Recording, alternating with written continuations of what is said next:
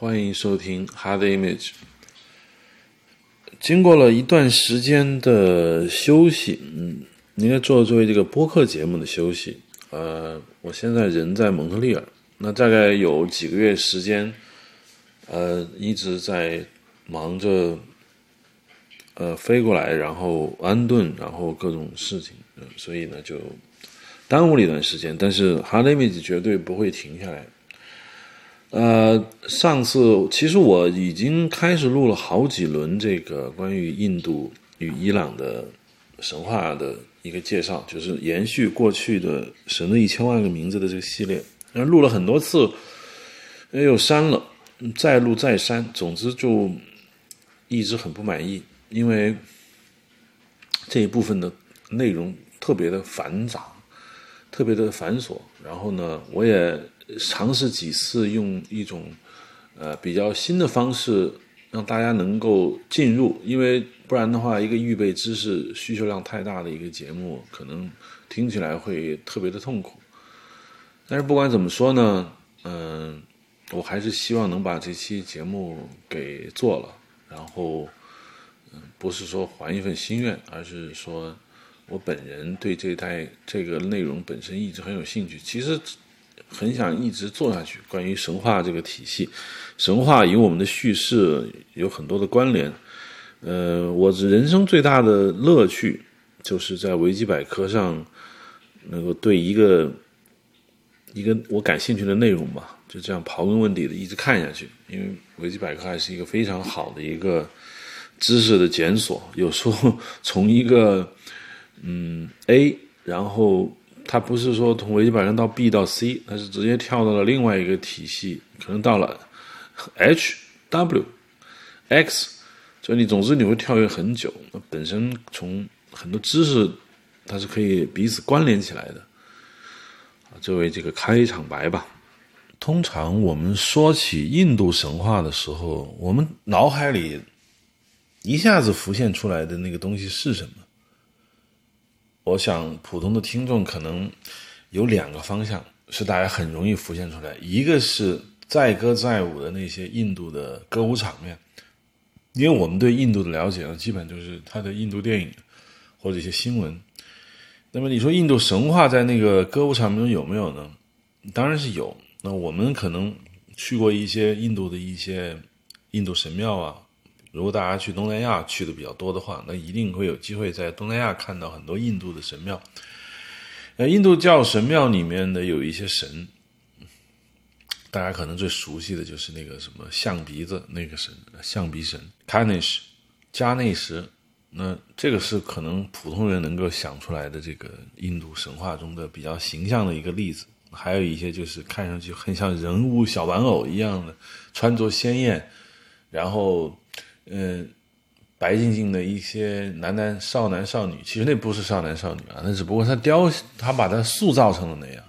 那实际上他们都是成成年人，然后被包裹在一个非常繁复的鲜花、蜡烛、食物当中，放在那里，你觉得很美，但有时候你会觉得有一点恐怖，你就觉得有点诡异。这可能是大家能想出来的这个印度教神话。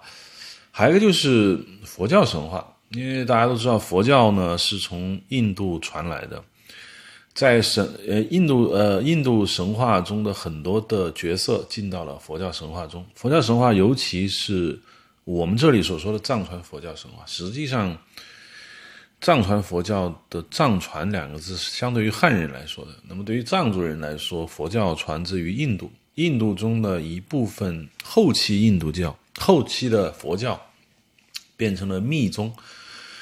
这在之前也说了很多次，佛教在早期印度的时候，大概佛陀那个时代是跟我们的孔子啊，这都差不差不多同时代。但是经过了大概几百年，不到一千年的发展吧，不到一千年的发展的时候，佛教就已经衰落。大概在中国唐朝，唐朝早期，佛教已经衰落了。那其实佛教传到中国没多久的时候呢？嗯，在印度本土，佛教已经衰落。到了唐代的时候呢，佛教已经衰落的不像样子了。在印度啊，不是说在中国，在中亚，那还是很鼎盛的。但印度本身，佛祖寂灭大概几百年吧，佛教就衰落了。至于它衰落的原因，有非常多的原因。最大最大的原因就在于印度是一个宗教的国家，佛教在印度它是一个后起之秀，但是印度的宗教氛围极其强大。印度教的前身婆罗门教，婆罗门教的前身吠陀宗教，在印度属于怎么说呢？根胡苗正也好，根深叶茂也好。它是很难被佛教一举打败的，而印度教在它的这个土壤上能够诞生佛教，佛教也完全不是以一个极大的一个反叛的这样一个姿态出现的。尽管佛教反对种姓制度，佛教也反对享乐主义，但是佛教并不是一个叛党，它是吸收了很多印度教里面的一些内容。所以，它对于印度人来说，它不具备压倒性的这个优势。如果它是个完全对立的宗教，那要不它就完全不存在，要不它就可以变成一个强势宗教的存在。它没有中间路线。但佛教呢，基本上就很容易出现一个中间路线。它既是强大了，它也不可能完全取代过去的宗教。在过去的印度教的氛围里面，一个人。他的一生是该怎么过的呢？他是小时候他要接受这个那个宗教的教育，从小学习吠陀，嗯，这些文学，包括我们经常说的印度的两大史诗《摩诃婆罗多》，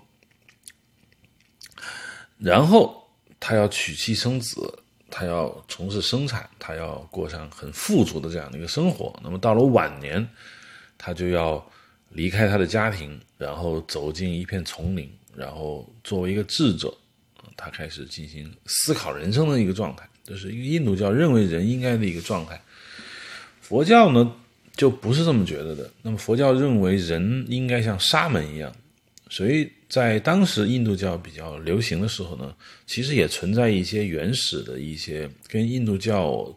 主要思想有抵触，不是完全反对，有抵触的一些思想，其中就有一个思想叫沙门主义。这个沙门主义的沙门呢，就是苦行的意思。大概沙门主义就是说，我都不需要到人到结婚生子、中年娶妻、过富足生活这一步是不要的。人从一开始就应该进到一个气绝自我，做到一个。完全放弃俗世生活的一个状态，那这是他追求的这样的一个思想。在沙门主义的影响下呢，就很多人就不像印度教传统意义上的那些婆罗门一样，他们要完成社会交给他的这样一个责任，但是他们不，他们很年轻，很小的时候，他们就过着苦行的生活，然后进到树林中，然后过上自己的那个整个一生都是出家的一个状态。你从佛教的创世。故事中你就能看出来，乔达摩悉达多的父亲净饭王希望他的儿子过的生活，实际上是普通婆罗门的那种生活，就是我刚才说的，你可以学知识、学文化，甚至你可以有宗教信仰，但是你不可以不结婚、不生孩子、不享乐。你真正要开始进行修行，那是你老老年的那个那个时代，但是受到了。沙门主义的这样一个影响，乔达摩悉达多就从年轻的时代就走进了丛林，然后完全过上了一个属于他自己的一个苦行生活。这就证明了，在印度教传播时期，就有很多印度教不可能完全控制，也不可能完全扫荡一切的一些思想存在这里面。除了我刚才说的沙门主义，因为沙门主义就是佛教的一个起源，还有一部分的这样子一些思想，到现在呢变成了密宗。我在这个蒙特利尔，我住在这个 Westmont 这个这个区，这是讲英语的区。那么这样好一点，图书馆它有个社区图书馆，里面就有很多英语的一个书籍，当然法语书籍也不少。嗯，里面就有一本《The Art of the Tantra》，坦特罗艺术。说到坦特罗呢，嗯，在之前很多过去很多期的《哈利密集》中就有提到这个词汇吧，tantra，tantra，这个这个怎么发音？坦特罗。这个 tantra 呢，tan tantra 坦特罗呢，在古代印度就存在着，从吠陀进到了东西北印度。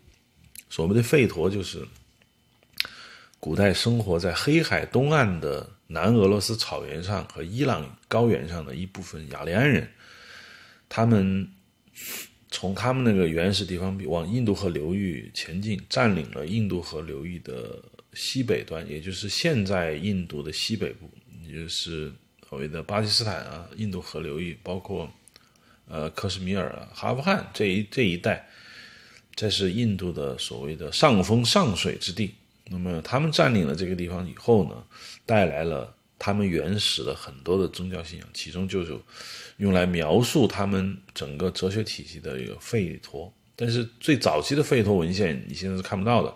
我们现在能看到的吠陀文献，就是公元前两千年到公元前五千年这个时期，所通过历代的文人的积累，包括歌唱，包括整理出来的吠陀文献，那已经是雅利安人定居印度河流域之后的东西。所以，他曾经在伊朗高原生活的那个时代，我们是看不到文字，包括看不到这样的一个陈述的。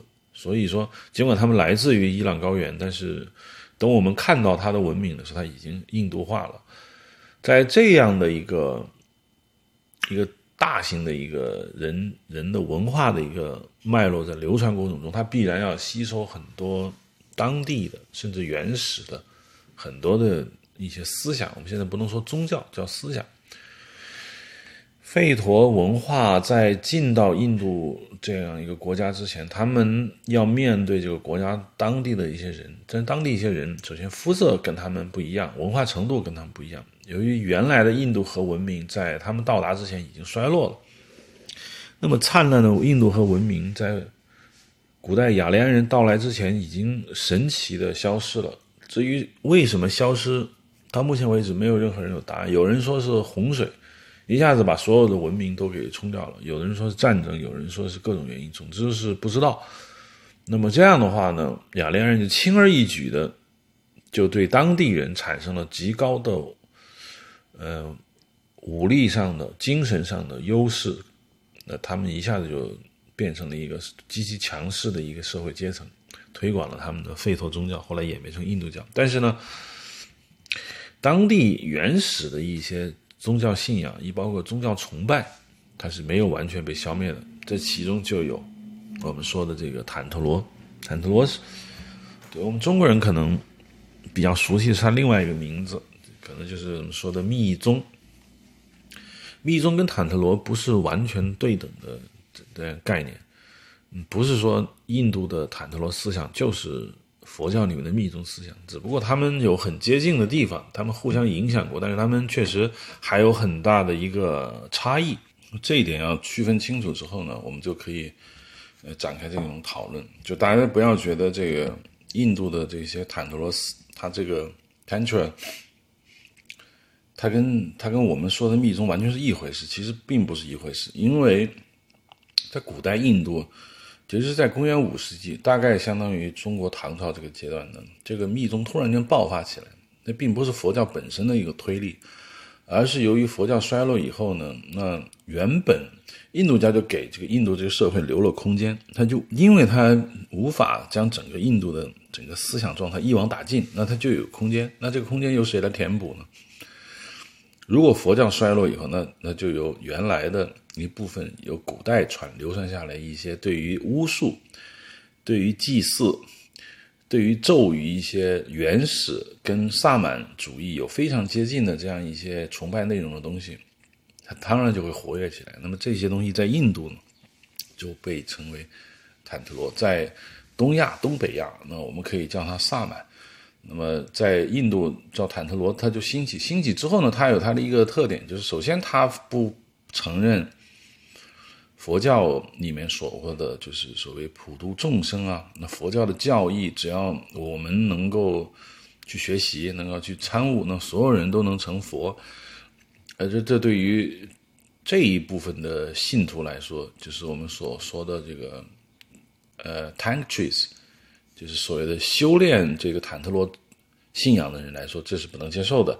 他们认为，嗯，由于他们所学习的东西是充满了秘密的东西，里面有很多我们刚才说的咒语、一些巫术，那所以它是一对一传播的，也就是说，它只有所谓的呃师徒传播，除此之外，别人根本不知道。之所以能产生这样的内容，一部分原因可能是因为他们本身处于社会的底层，他们不能够公开的、大声的宣传自己的宗教的一个主张。第二呢，作为他们自己的增强内部凝聚力的这样一个传播活动中，他们也需要维持这样的一个神秘性，因为不然，如果说他们所所坚持的、所宣扬的这样的整个的信仰体系。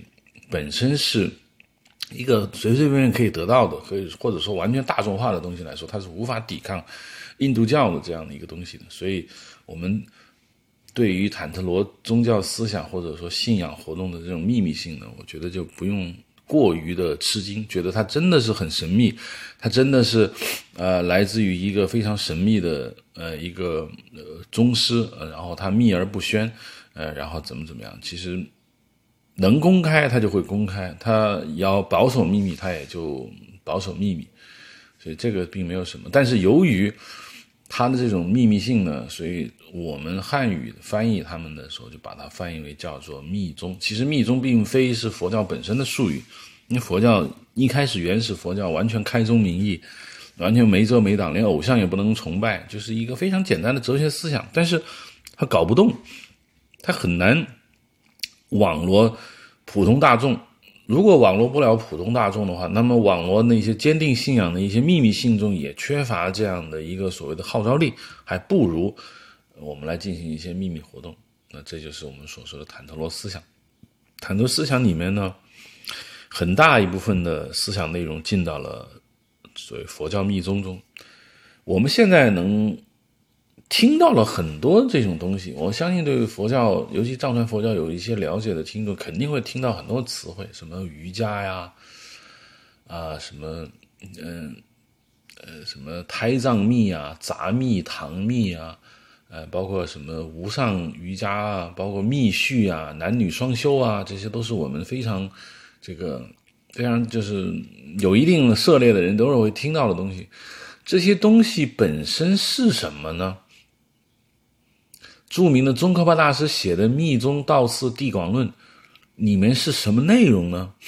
我们很多很多所就是所谓的密宗的这个大的经典里面写了什么呢？其实我们都没有看，就很难看，你看不到，所以你只听到名字，这名字听起来是非常的无上金刚瑜伽序。你听到这个名字的时候，你会被吓住，就不知道里面写的是什么。实际上里面写的东西就是仪轨。所谓的仪轨呢，就是祭祀活动。这个从哪里来的呢？为什么这个书只写了这些东西，不涉及到这些所谓的这个哲学思辨呢？就是因为它并不是传统佛教意义上的那种书籍。传统意义上的佛教的佛经，大家应该有看过吧？一不包括我们。呃，汉语文化圈比较熟悉的《金刚经》《心经》，包括《华严经》，包括《大藏经》《地藏王菩萨经》，那这些东西，我们就说简单的，大家最容易熟悉的《心经》嘛。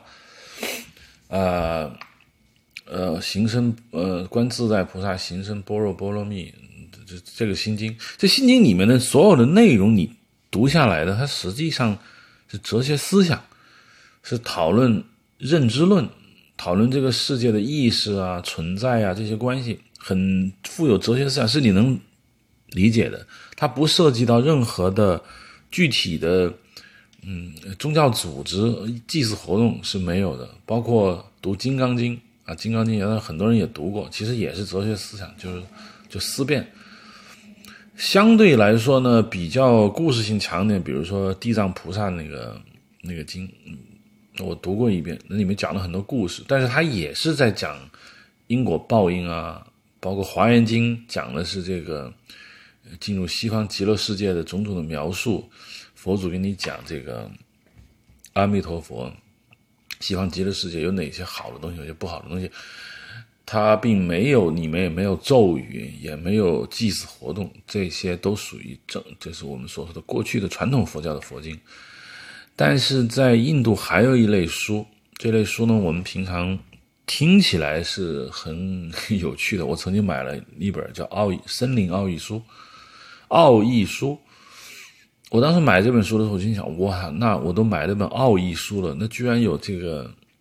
当时商务印书馆出了一堆这个书嘛，其中就有奥义书，黄宝生译的，就觉得哎，这不是一个很秘密的书吗？这不是一个基本上不会让外人去看到的书嘛？都是印度神话、印度教里面的最秘密的书。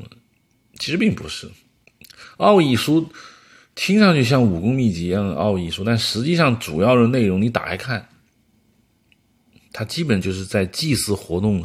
里面出现的一些赞美诗，就是告诉你在祭祀活动上面你要说哪些话，你要做哪些准备工作。比如说你要准备多少条牛啊，准备什么什么动物，那你的祭坛要放在哪里，你鲜花要放在哪里，然后你要在一天的什么时候做这样的祭祀活动，然后你在祭祀活动上你要说什么话，唱什么歌，唱什么样的赞美诗。这是它的一个主要内容，看就是你认真读下来，发现它一点也不神秘。哎，包括什么？嗯，这个印度教流传下来的，我们说的吠陀几个离句吠陀啊，这是吠陀书。吠陀书其实就是也是赞美诗，包括那两大史是摩诃婆罗多。嗯，摩诃婆罗多里面有一篇大概不长的文章叫《薄伽梵歌》，这个我也买了，《薄伽梵歌》。我我之前买之前我也是觉得很神秘，这个东西里面可能充满了我所有的字都认识，但是我一句话也不懂的东西。因为我看到了薄伽梵，我就想起了印度很神秘的那些东西。就是在你不了解的情况下，你会有这种推测。等你打开薄伽梵歌一看，就是一篇对话，讲的阿周那和黑天。这个这两个人到底是谁，我们就一会儿再说。大概就是。嗯，阿周那是个将军，黑天是他的车夫。那个车夫教训这个阿他的主人说：“你没搞明白，你为什么要打仗？你为什么要做做人？那我还告诉你了一大堆话，就是对问答体的书，其实也非常容易理解。以作为现代人的这样的一个智商来说，你看《薄伽范歌》，包括看奥义书或者看往事书，都不存在任何理解上的问题。”绝对不存在理解上的问题，因为由于它历史过于久远之后呢，你会觉得它很神秘，包括它有很浓厚的宗教色彩，你会觉得宗教的东西无法理解。但实际上，你认真研究其文本之后，发现它并没有什么。他所们在这些书中所说的所有的哲学思想也好，所有所说的这个神话体系也好，包括他对于这个社世界的认知也好。都跟十六世纪以来的西方哲学发展，甚至与古希腊哲学发展相比而言，都属于很简单的东西。如果你看过康德或者看过笛卡尔或者斯宾诺莎的这些初级读物，你再回过头来看这些东西的话，你会觉得那这都没什么。但是它是往事书啊，是奥义书。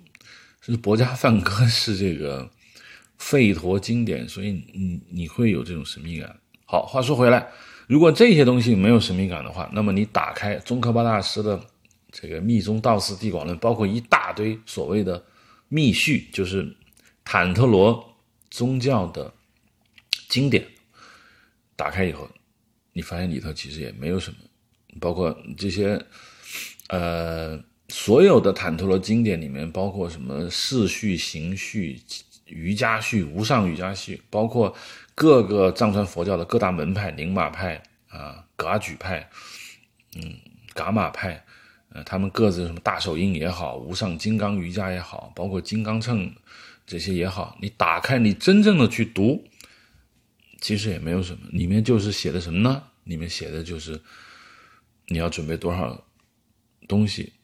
你要念什么咒语？然后你，尤其是这个《密宗道次地广论》里面详细记载了一场，呃，我们现在最感兴趣的就是所谓灌顶仪式。你你要干什么？嗯，你要在一个多大的房子里面，你要有什么样的一个房屋的结构？你们呃师徒要怎么站？然后你们要准备哪些法器？包括水呀、油啊，啊，你们要说什么？啊，然后你怎么样去修法？修法的主要内容就大概就是嗯，所谓的冥想 （meditation），就你要想象，呃，一片大海，一朵莲花啊，你要想象空中飘着一个天成体，就古代梵文书写的字体之中的一种字体的天成体字母。的一个嗯，om 那个字母，然后在空中飘，然后飞到你的心中，然后你要嗯把它吃下肚子，然后你要就是整个就是个 meditation，而 meditation 这个东西从哪里来的？冥想这个东西从哪里来的？也是从印度教来的。所以印度教是一个非常庞杂的东西，它并没有一个所谓的教主写了一本书，然后大家都照着这个书去学习，它非常的复杂，它包含了古代。雅利安人的思想，也包含了他们进到印度之后，他们所能吸收的当地文化的思想，也包括在印度教建立和传播过程中，给这个社会留下来的各种口子，而这个口子生长出来的各种各样的宗教思想，这个口子给了佛教，佛教就生长出来了；那给了坦特罗，那么坦特罗也生长出来了；他给了耆那教。也生长出来了很多这个思想，这些思想在印度这样的一个社会中互相混合。到现在，我们能接触到的印度的，我们今天这个话题，因为讨论主要是它的神话体系，那它的神话的神谱就变得极其的复杂。呃，从这个意义上来说呢，我们可以从这个，嗯，我们中国人比较熟悉的东西开始，就是我们从坦特罗到密宗，我们先看密宗。这样的一个神话体系中，它里面有一些什么东西？从这里面开始着手，然后反推至印度的三大神、三大主神：湿婆、毗湿奴、梵天，然后再看看印度教神话中的呃其他的一些我们之前反复提到过的因陀罗啊，这些是什么？然后再看印度教神话体系中的原始的。雅利安人，因为他是伊朗人，那么他又从伊朗那边过来了一些什么东西，然后从伊朗，然后又看中东神话中哪些东西是跟他们有联系的。这是一，当然这是个极其复杂的一个话题。你说起这个印度教的这个神话呢，脑海里应该会有人闪出这首歌，辛晓琪的《莫呼洛迦》，这是当然青蛇里面的一首歌。模糊罗家是什么东西呢？有人知道吗？OK，在讲述这个印度教的，我们说的是印度教神话，不是印度神话啊，这说清楚。在讲述这个印度神话里面，印度教神话里面的很多时候，我们会发现有很多词都有这个摩诃摩诃婆罗多 （Mahabharata），摩诃就是大的意思。那么。辛晓琪这首歌里面的摩诃洛迦就是 Maharaga，这个 Raga 呢有很多种翻译，有人翻译为洛迦，有人翻译为那迦，其实都是蛇的意思。那个 Naka 就是蛇，Moha 就是大，那么摩诃洛迦就是大蛇。以后就会发现很多词，只要你稍微粗略懂一点点梵语一些常用的一些词汇的话，那么你都不需要理解梵语怎么发音怎么怎么，但是你就会哦，其实也没有什么呃特别奇怪的意思。因为如果你把这个字写成大蛇，那可能从汉语的理解上来看呢，就觉得这个东西很 low。但你要说摩诃洛迦，你会觉得哇，充满着一种异国的这种情调，这就是摩诃摩诃婆罗多，就是嗯，大的布哈达大的神，那么摩诃亚那就是大乘，我们就是所谓的大乘佛教、小乘佛教，那么就摩诃亚那。那摩诃这个里面有很多很多，比如今天从这个讲印度教神话，肯定是离不开。所谓的三大主神，湿婆、毗湿奴，还有这个梵天。梵天最后讲，因为梵天不是一个很显著的神灵了。他在过去他是一个很大很大的神，但随着时间的推移，他现在已经虽然它还是三神中的一个，但是在印度教神话体系中，它已经居于一个很抽象的一个概念。它已经没有故事，它只是一个看上去就像我们所说中国人所说的，呃，道啊、气啊、宇宙一团浑圆之气，那个东西不像观音菩萨那么实实在在。你求你会去求那些具有实在外在形象的神，那你不会去求这种。虚无缥缈的，那么梵天基本上就属于到了虚无缥缈那个程度。那剩下就是两个，一个是这个所谓的湿婆和毗湿奴。湿婆呢是印度教神话中主宰毁灭的这样一个词。著名的一个在纽约大都会博物馆有一个雕像，就湿婆的舞蹈。这个湿婆的舞蹈就是他每次跳舞的时候，这个世界总要被毁灭一次，然后有一个保护大神，protector，毗湿奴就出来把这个世界保护起来。他们两个人之间的这样的争斗，构建了整个宇宙生生不息的这样的一个这样一个历史吧。湿婆呢，嗯。对我来说呢，我最早知道湿婆是玩《最终幻想》，那里面有很多召唤兽，其中就有一个召唤兽是这个西巴，西巴就是湿婆，但是湿婆实际上并不是女生，因为在印度教神话中，除了印度的性力派认为这个世界由母性神所创造，那么除了性力派之外呢，大部分的神话还是会把这个。就是创造、主宰这个世界的神呢，归训于这种男性化，但并不是说女性化的这样神就不存在，而是说最早的神话体系中，通常是一个女性神来创造这个世界。但是由于男性社会的崛起，实际上母系社会到了文字诞生之前已经衰落了。那么从有文字诞生以来呢，一直就是个男性社会。男性社会在进对。古远古以来的神话体系进行改造，会逐步的提升男性神的这样一个地位。Shiva 呢，就是一个男性神，他有一个配偶。我们通常意义上说呢，他这个配偶叫做雪山神女。雪山神女呢，是一个非常复杂的一个概念。因为在印度教神话中，一个神的名字就有无数多种。我们说的西瓦也是一样，它有非常多的 incarnation，也就是它的所谓的 avatar 化身。它每一个化身都有它不同意义上的一个一个所谓的一个作用。那这个也影响到了佛教体系中的这样一个对于神话人物的理解。比如说，我们在佛教里面会看到。你进到一个藏传佛教的寺院，你会看见墙上有很多壁画，壁画中就有很多凶神恶煞的神，你会觉得这这些人是谁？当然有一些呢很简单，比如说我比较喜欢的，浑身蓝色的一个大神，一个护法神叫大威德金刚亚玛卡坦。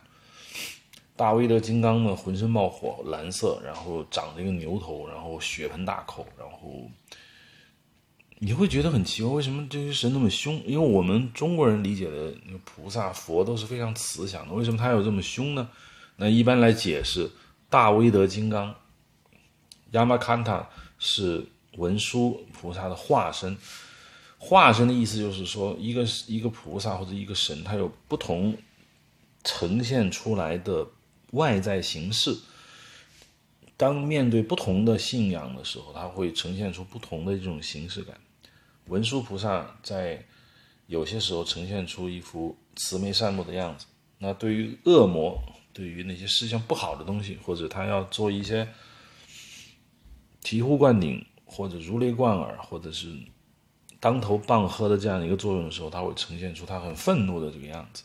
那这就是大威德金刚的意义。那这个概念，我认为是从印度教里面来的。印度教里面的像湿婆这样的神。就有无数种化身，他的化身多到应该说几十种吧。对于一个不了解印度教神话的人来说，你往往根本不知道湿婆有多少种不同的名字。当然，对于对于印度人来说，他的名字那当然是很正常的。呃，我比较喜欢的他的名字呢，就是所谓的这种叫大黑天。因为我之所以要说这个大黑天，是因为这个毕湿奴呢，它也有一个 incarnation，我们汉语呢也翻译为黑天。那大黑天和黑天这两个名字在汉语中只有一字之差，但是对于印度人来说，这个差别还是挺大的。大黑天，Mahakala。卡拉这个刚才已经说了，大就是摩诃或者是玛哈，那卡拉是什么意思呢？这就说起来一个很有趣的一个情况，就是卡拉在梵语中有黑色的意思，它也有时间的意思。嗯，不精通梵语当然不会明白这两个意思到底哪一种比较重要，但是我的理解就是。大黑天叫马哈卡拉，因为它的外，它作为一个神呢，它的外表皮肤是黝黑的，所以你叫做大黑。这个当然就很容易理解。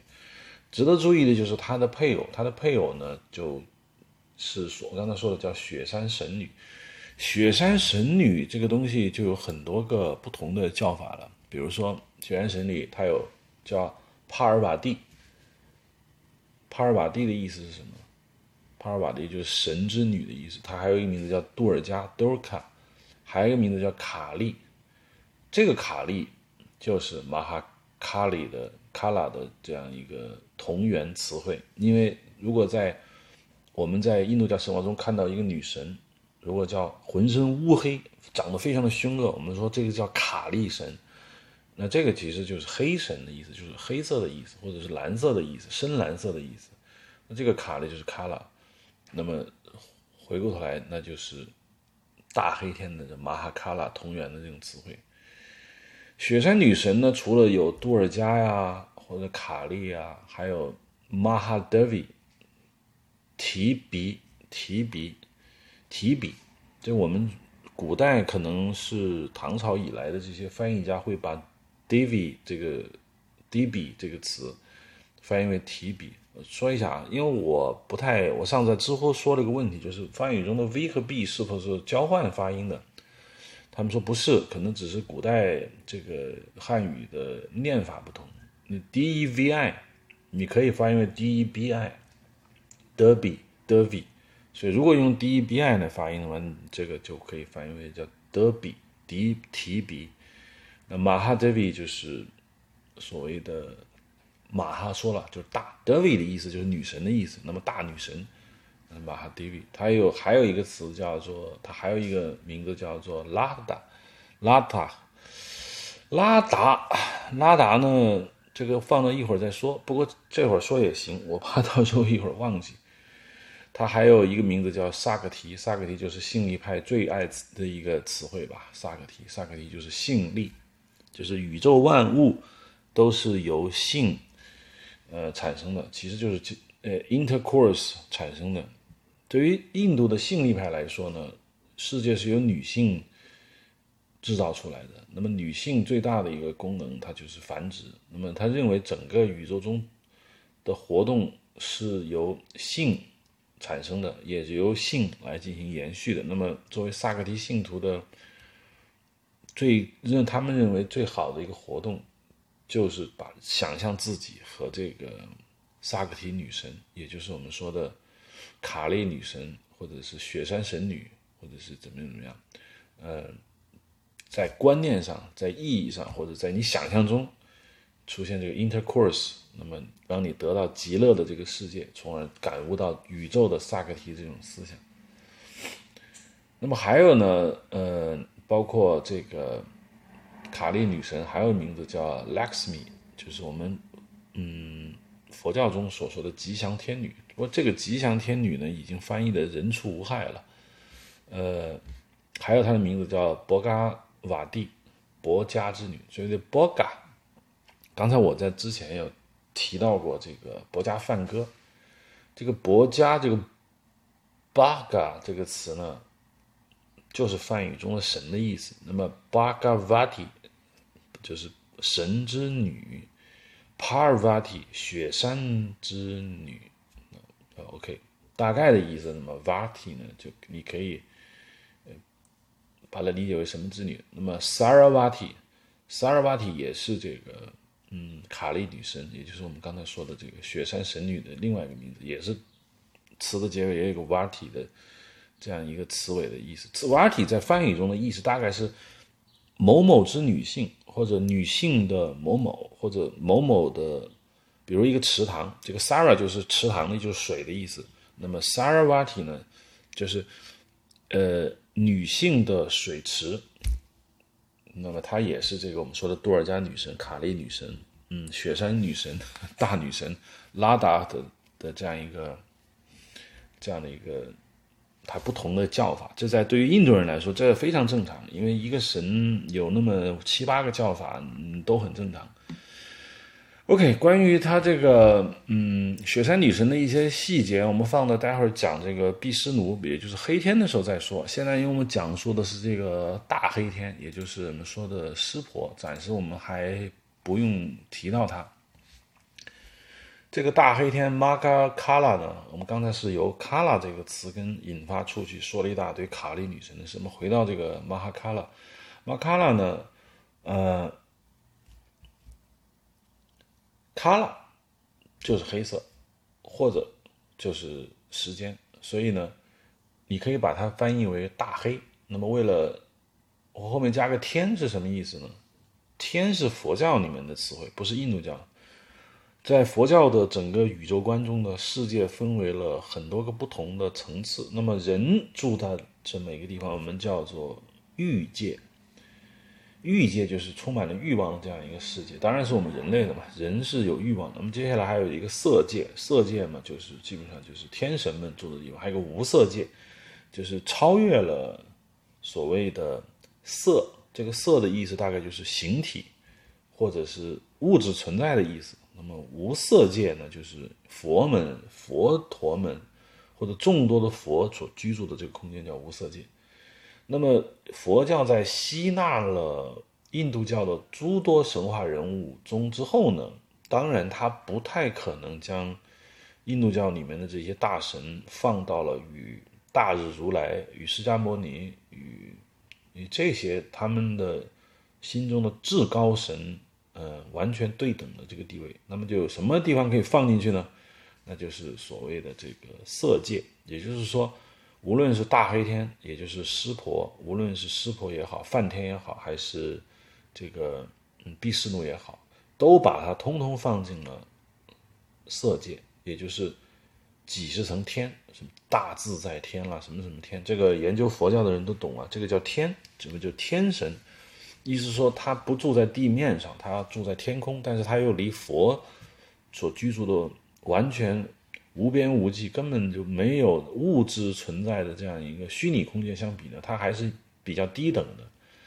所以呢，大黑天三个字，大是玛哈黑卡拉天是佛教所说的大自在天，联合起来就是它是一个这样一个一个体系。当然，在佛教里面，它的神话的这样一个位阶不算很高，那是因为佛教毕竟要。有自己的一个传承。那么在印度教中，呃，我们就不能说大黑天，我们要说摩诃伽罗，正好跟摩摩诃罗伽反过来啊，摩诃伽罗，摩诃伽罗就是印度教里面的摩哈卡拉，也就是他的这个湿婆。关于湿婆呢，嗯，大家可以自己去，我觉得可以自己去翻一下，因为。关于湿婆有很多故事，在印度教里面，湿婆的故事那就多的不计其数了。我觉得有一点需要说一下，这个印度教里面的这个跟湿婆有关的有一个故事，我觉得还是挺有意思的。呃，我们说一下这个印度教这个里面有一个著名的一个我们说的陋习吧，就是殉葬。也就是寡妇，她在丈夫她丈夫去世了以后呢，这丈夫举行火葬的这样的一个现场，她要纵身投入火海，然后和丈夫死在一起。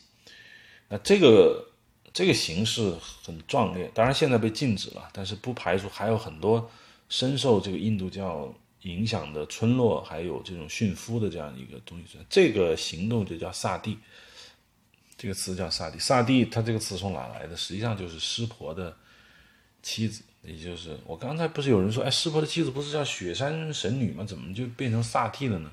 那是因为雪山神女是湿婆的第二任老婆，她第一任老婆叫萨蒂。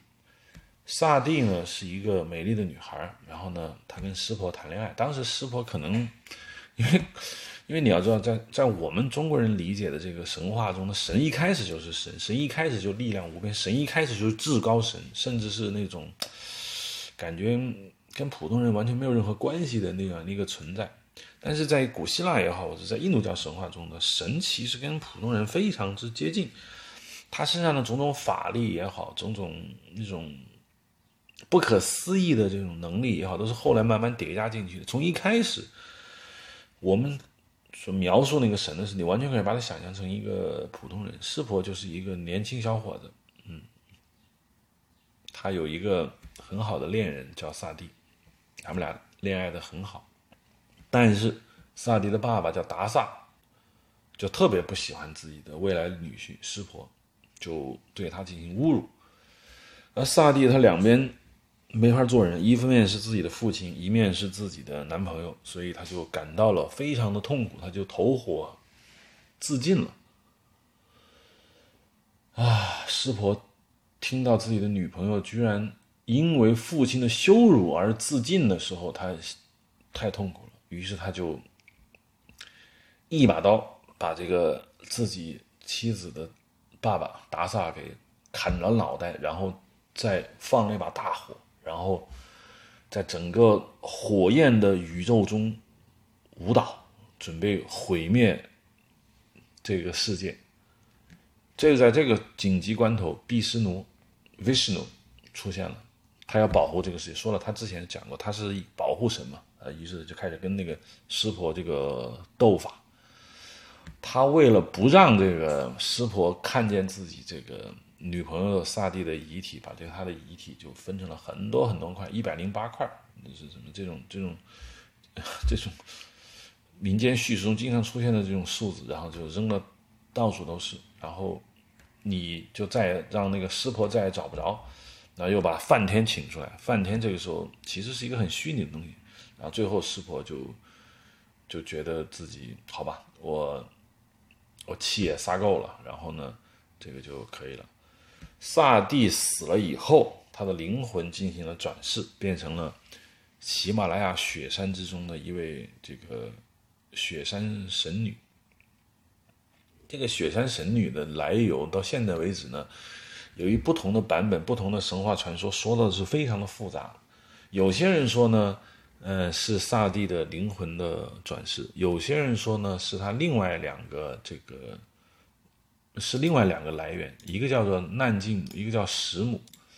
什么叫难敬母呢？也就是我刚才说的杜尔加。杜尔嘎，这个现在杜尔嘎呢，他被印度的这个信力派作为最重要的一个崇拜的这个偶像，不可接近。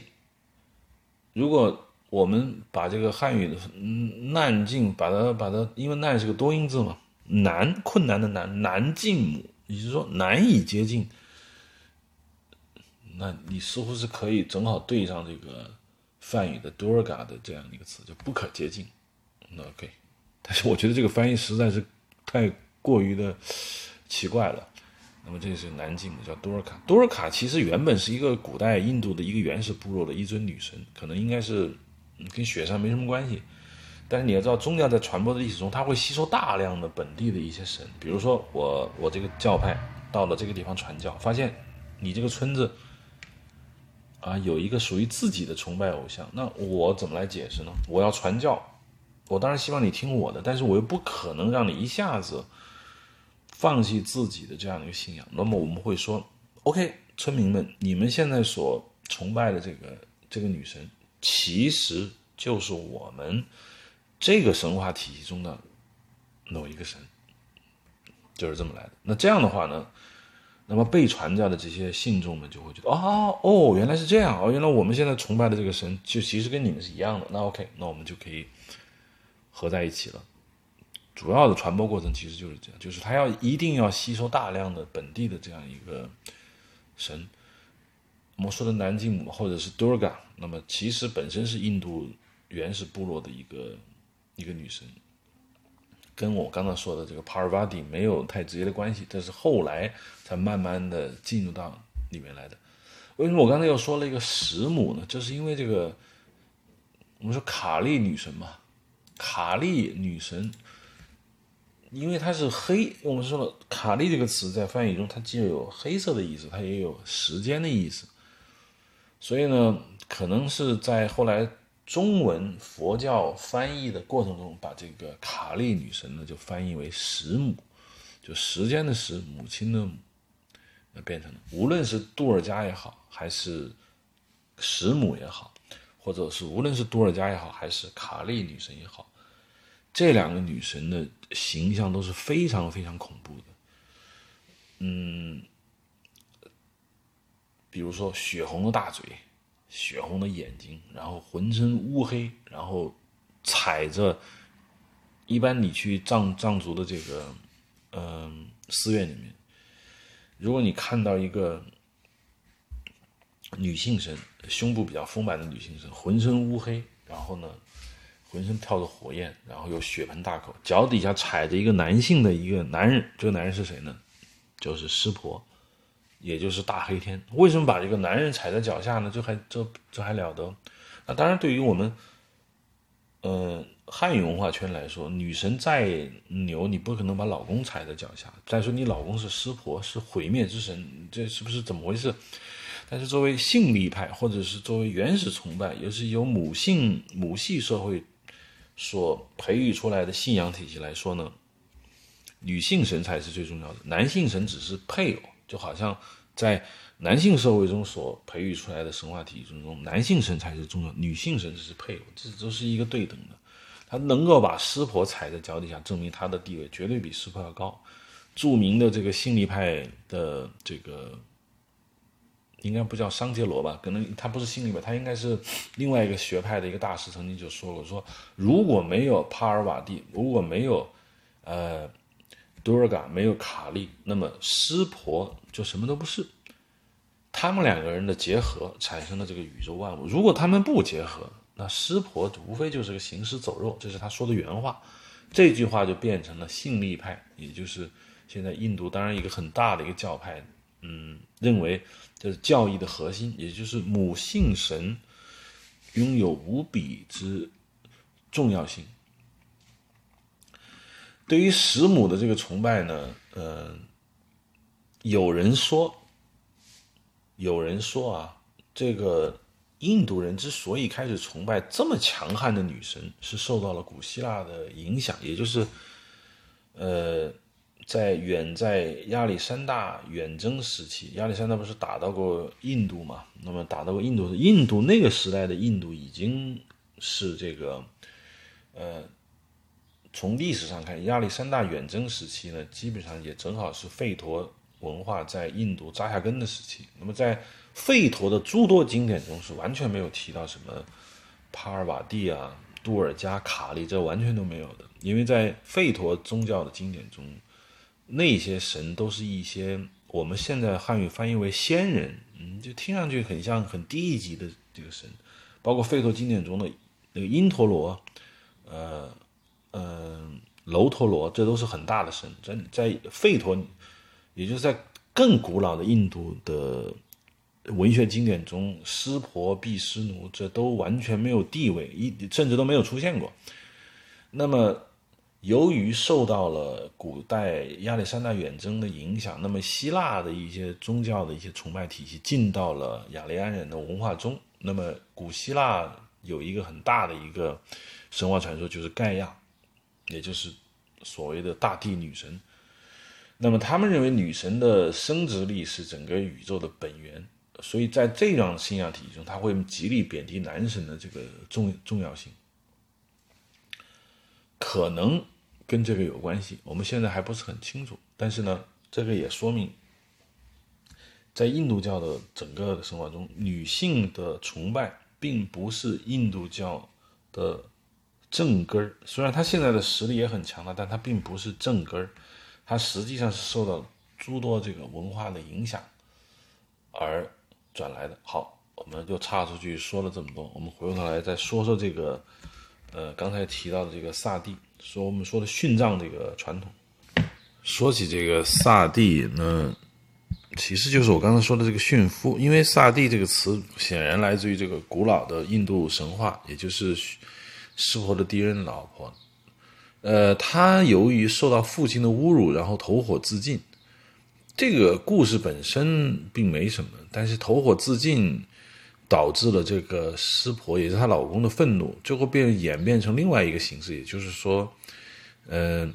一个寡妇，如果她老公死了，她要永生去做她老公的老女人，因为萨蒂曾经这个后来通过灵魂转世变成了雪山神女，因为这个湿婆一直爱着萨蒂，所以迟迟不能接受雪山神女的爱情，但最后由于经过了数百年，反正这个。呃，很多故事，呃，印度教很多那个爱情神话都是讲这两个人之间的各种各样的事情，经过了百折不挠的行动，最后湿婆还是爱上了这个雪山神女，其实就是回归了他对萨蒂的爱。这个东西就被演变成了一种形式，也就是说，如果一个男人死了之后，他老婆应该投火自尽，然后在另另外一个世界中，就像雪山神女，呃，和这个萨蒂之间的这种灵魂转换的这种关系中。重新变成他男人的所爱的女人，又结出一朵所谓的这个很美妙的这个爱情的神话，这实际上变成一种陋习，也就是要求你驯夫。这个萨蒂到目前为止呢，依然还存在着，当然是很少了，但是也就是可见。这个故事有多么有号召力？因为这个故事不仅仅是像中国简单的，我们的驯服很简单，就是你，你说我曾经是我的女人呢，我死之后你不能跟别的男人上床，那么不然那你就算玷污了我。他他他他的意思不是这个，不在于玷污这回事，它在于是爱情要永存。也就是说，萨蒂他投火自尽以后，他经过了很。转世变成的是灵，这个雪山神女之后，帕尔瓦蒂之后，他还是跟他的男人重新相爱。这么惊天地泣鬼神的神话爱情故事，感动了这样的一个印度的人民，就做反而变成了一个呃这样一个陋习。这是我们要说的。第二呢，就是湿婆不是一直很喜欢萨蒂吗？他的女朋友为了他自杀以后，他郁郁寡欢去了那个。喜马拉雅山去苦修，在苦修的过程中，他遇到了雪山神女。当然，雪山神女本人未必知道自己就是萨蒂的转世，他只是觉得他喜欢这个男人，这个叫湿婆的男人。但是，这个湿婆一直爱着他过去的女朋友。虽然听上去现代戏就是狗血，但 但最后他还是好了。好了，有一天呢，这个湿婆曾经对这个雪山神女说：“哎呀，他说你这个嗯，皮肤挺黑的。”然后呢？而我是一个很白的人，那么你跟我们抱在一起的时候呢，就有点像一条黑色的蛇缠绕在一棵金色的这样一个树上，因为他们认为这个具有神一样的人物的皮肤应该是金色的，那就他就开玩笑，这个开玩笑完全就是一个啊夫妻之间打情骂俏的话，结果把雪山神女给得罪了。他觉得就你嫌我皮肤黑。然后就跑掉了，跑掉之后就再也不回来。那湿婆就开始到处找，这又是他们印度教神话里面的一段动人的爱情故事。后来，终于经过了长时间的修行，雪山神女也长出一身金色的皮肤，这样终于可以跟湿婆在一起了。那她原来黑色皮肤去哪里了呢？这是我们刚才说的，卡利女神就出现了，因为卡利本身就是黑色的意思。那么她原来那身黑色的皮肤就变成了另外一具。躯壳很愤怒，很痛苦，到处吃人。那当然，这个传说挺有意思的，就是另外一个神话故事了。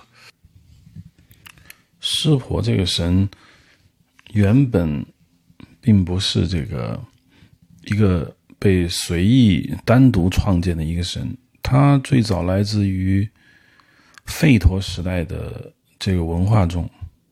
当然，在那个年代，吠陀早期的文化，尤其是离句吠陀，在他的体系中，湿婆并没有完全存在着。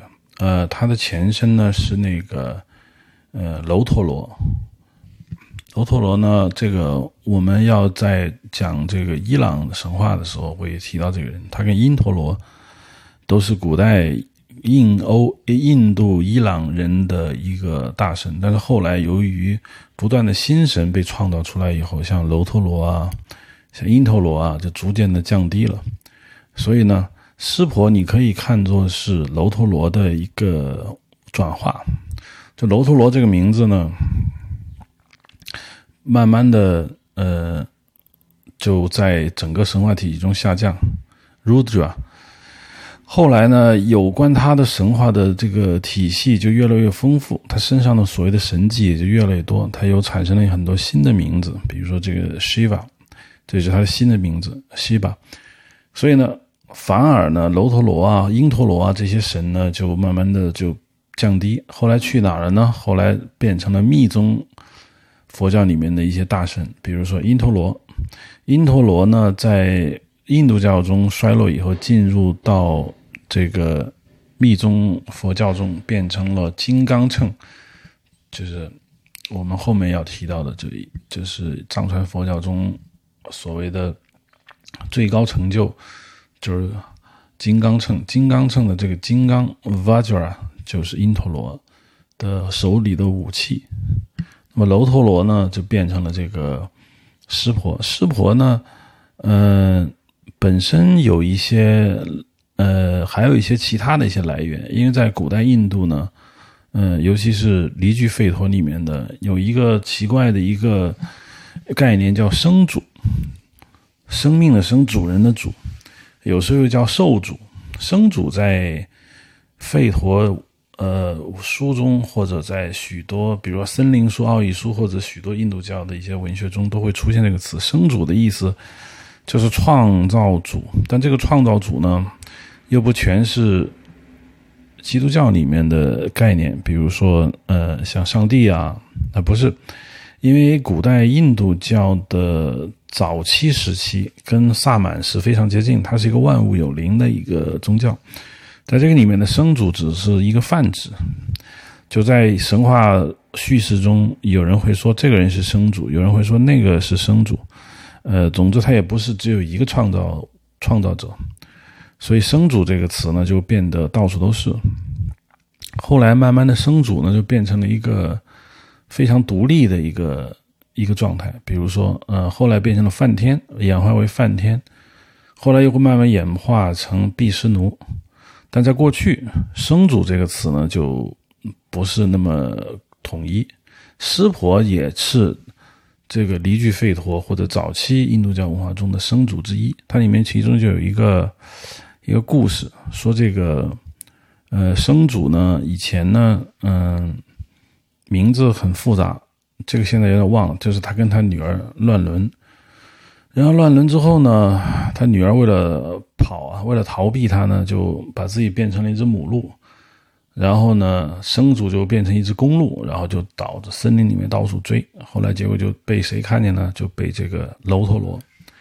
楼陀罗那个时代的楼陀罗呢，他是掌管着惩罚和判官这样一个，也就是我们所说的达达摩。达摩在梵语中就是呃法律法规的意思。那么法律的守护者就相当于判官楼头罗发现之后呢，就就拿这个弓箭啊，准备把这个生主杀了。但生主呢，并不会说直接被杀死，而是说呢，呃，生主从此之后就不能再作恶。为了得出这个交换呢，就生主就让出了一部分这个权利。那这权利就包括了掌管。野兽啊的权利就让予了楼陀罗，那么楼陀罗就享有了这个生主的这样一个一个位置。那么生主也可以翻译为兽主，因为在古代，呃，森林茂密的整个原始社会呢，狩猎是非常重要的一个活动。现在我们去鹅伦村，就是我几年前去鹅伦村，我就发现。其实所有的这个萨满宗教，我们所说的万物有灵教都很接近。那么，在俄伦村人狩猎之前呢，他们会祭拜一个东西，就是祭拜所谓的狩猎之神。这是我们汉语翻译的，实际上就是所谓的兽主或者兽，就是野兽的保护神。因为你要杀野兽，那么你就会得罪这个兽主，所以就会有这种崇拜。那在古代印度社会，当然也同样存在着这样的情况。各个部落他们有自己的这个兽主，有自己的生主，每个部落都有自己的神话传说。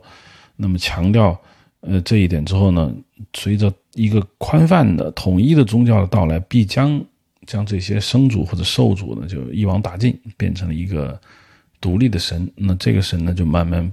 由这个楼陀罗转化到了湿婆的身上，这就是湿婆的过去的一个概念。而实际上，楼陀罗本身有一个自己的一个名号，叫呃玛哈迪瓦。之前我说过玛哈德维，就是所谓的大女神。那么实际上，玛哈德维的对应这个词就是这个词，就玛哈迪瓦，就所谓的大男神。因为大天，这就是楼陀罗。楼陀罗还有很多个不同的名字。他在印度古代神话中，他是管这个风暴啊、狩猎啊、死亡啊，包括创这个创造。那在古代印度神话中的楼陀罗，实际上散见于离句吠陀，包括古代很多吠陀文献中，他的形象非常的不特定。因为大部分对于神话有兴趣的人就发现，越古老的神话就越混乱，它并没有一个完整的一个理论体系，甚至一个逻辑框架。不同的神占据着不同的位置，却干着同样的事情。因为你就在现在看来是不能接受的，因为现代的。人们对于神谱的理解是一个官僚机构，一个萝卜一个坑，一个神管一个事情，那么就不会有别的神管同样的事情，那就有一个最高的领导。整个它是一个官僚机构，它是一个等级架构。但是在过去，由于过去的整个自然界的人类的生存方式是跟现在很大不一样，现在人普遍生活在一个超级巨大的统一的管制政府之中。那么形成了所有的这样一个书写体系，包括叙事体系，它是有逻辑架构的，就跟它的政府架构差不多。但是在过去，人们主要生活在部落之中，部落与部落之间既没有上下级的关系，甚至也没有所谓的平等的关系，并没有觉得你和我是一样的。每个部落都宣称自己是天选的一个选民，或者每个部落都相信自己是宇宙的中心，每个部落都有自己的这样的一个神话，所以。像楼陀罗、因陀罗，包括这些古代的大神，还有那个法罗纳，法罗纳也是一个很大的神。这些人、这些神在古代印度吠陀文献中，它的体系非常的混乱。因为，嗯，有人说因陀罗是创造神，有人说楼陀罗是创造神。这个它主要体现在诗歌之中。诗歌的创作者在创造这些诗歌的时候，并没有仔细的、认真的去辨析这些神的分工。总之，会把一些。很牛逼或者觉得觉得很好的称号，就纷纷给予这些。这并不表示，呃，我们可以从这些诗歌中能够把神的分工完全的创造出来。湿婆有一个配偶，这个之前我们讲过了，叫帕拉帕尔瓦蒂，包括雪山女神、吉祥天女卡利、杜尔加，这都是一个神的不同的名字。他的。既然师婆叫摩哈迪德迪瓦，那么他的老婆叫摩哈迪维，这就是一个完全配对的关系。但是他有两个儿子，一个叫做 k a n i s h 就是你去印度教神庙里面经常看见一个拥有象头的一个神，所以我们汉语文化圈有时候把 k a n i s h 翻译为象头神，这就是他的儿子。至于他的象头是怎么来的？这个建筑于众多的传说，因为我这里不是用来讲民间故事或者神话故事传说的，因为那富有情节性，那个东西很简单，因为怎么编都有。大概就是师婆不小心一下把自己儿子脑袋给砍了，然后很后悔，然后大神比他还大的神说：“你去森林里面。”你看到哪个动物，哪个动物就是把他的头取下来放在你儿子的脑袋上，他就行了。于是师婆进了森林，见到第一个动物是大象，所以就大象就变成了他儿子的脑袋。这个在古代的神话中，儿子跟父亲发生争执，互相争斗，甚至杀死对方，故事是层出不穷的。古希腊、古罗马都有这样的神话传说，就是父亲被儿子所杀死，或者父亲把儿子给干掉，这很多。其实古代印度教这个神话，因为它来自于整个印欧文化体系，这个也。并不是很难解的一件事情。第二个就是他另外一个儿子叫做释建陀，这个在中国翻译为韦陀。一听到韦陀呢，就我就觉得，呃，中国有一个传说吧，因为我很早知道韦陀这个词的时候，其实我并不知道他是湿婆的儿子。当时中国的民间传说是这样的，说这个观音呢，嗯，他用他那个民间传说来解释什么叫观音庙中的韦陀神像。就说这个韦陀是观音的老公，说为什么他是她老公呢？他这样子说的：说观音大概民间发大水吧，大概在郑州那一带还是怎么样子，观音就去了这个民间这个去筹款，因为观音本身就长得很漂亮嘛，他就说好，我现在来捐钱，那么谁能够把这个一枚铜板或者一枚金钱扔到我身上，我就。嫁给谁？那你想啊，那这么多人，心里想，那还不容易？我要娶这个美美丽的女孩，就开始扔钱，结果没有一根一个铜钱扔到她的身上，就都掉地上。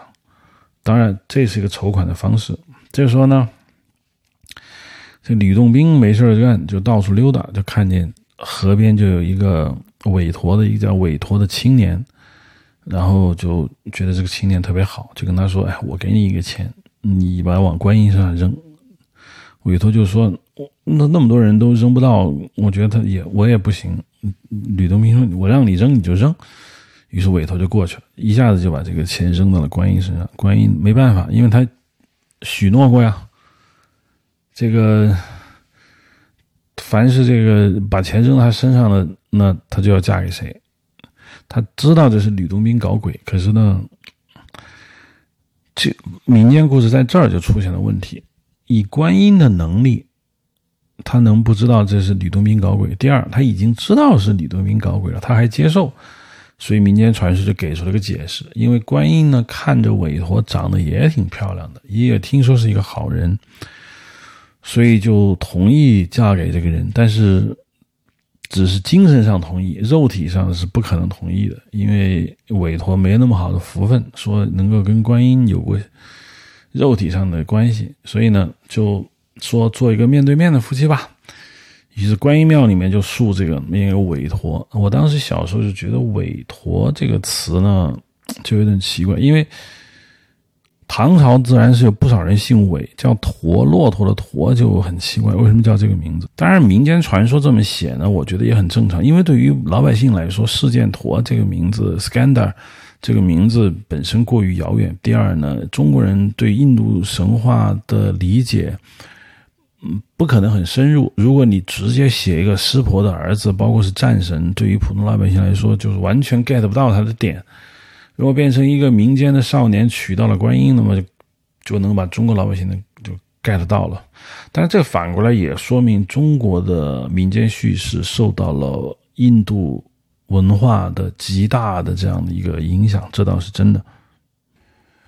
大概说完，呃，呃，湿婆之后呢，我们开始把注意力转到毗湿奴身上。毗湿奴呢，呃，是保护神或者叫维持神，因为湿婆跳舞就要毁灭世界，他的第三只眼会把整个世界毁灭掉。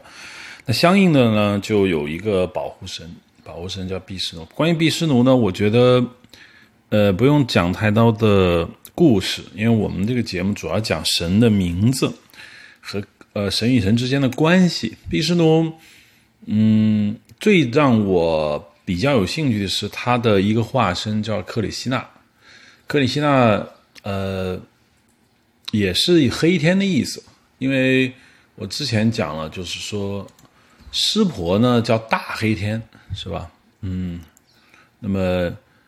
我的这个必说，你不能叫小黑天，所以我们就叫做黑天。呃，克里希纳的意思呢，就是黑色的意思。呃，在讲克里希纳的故事的时候，我觉得比较重点想描述一下关于他和他女朋友的事情。因为在印度的神话中，每一个大神总会有一个女神。为什么有一个女神呢？呃，在印度，比如说印度教分为三个大流派，一个是我们刚才说湿婆派，当然就把湿婆当做主神；另外一派呢叫做毗湿奴派，毗湿奴当然就是毗湿奴是主神；还有一派叫性力派，性力派呢主神叫萨克提，萨克提不是一个人，不是一个具有人格的东西，萨克提就是一种宇宙的力量 （cosmos energy）。那他的主神是谁呢？他的主神就是萨克提所存在的一些女神身上，比如说，在他们看来呢，呃，女神就有都是一大堆的化身，包括我之前提到的雪山女神，包括之前的，包括提到的摩哈德维，都可以作为性力派的女神。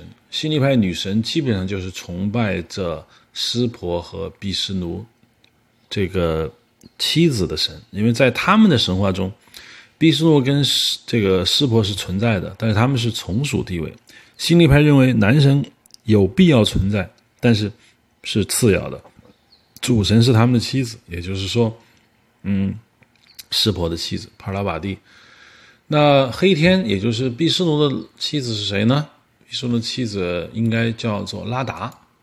拉达这个词啊，这在很多西方的一些女孩就有这个。有他的这个名字，呃，应该这么说吧。我最早接触拉达的时候呢，嗯，是因为这个达利。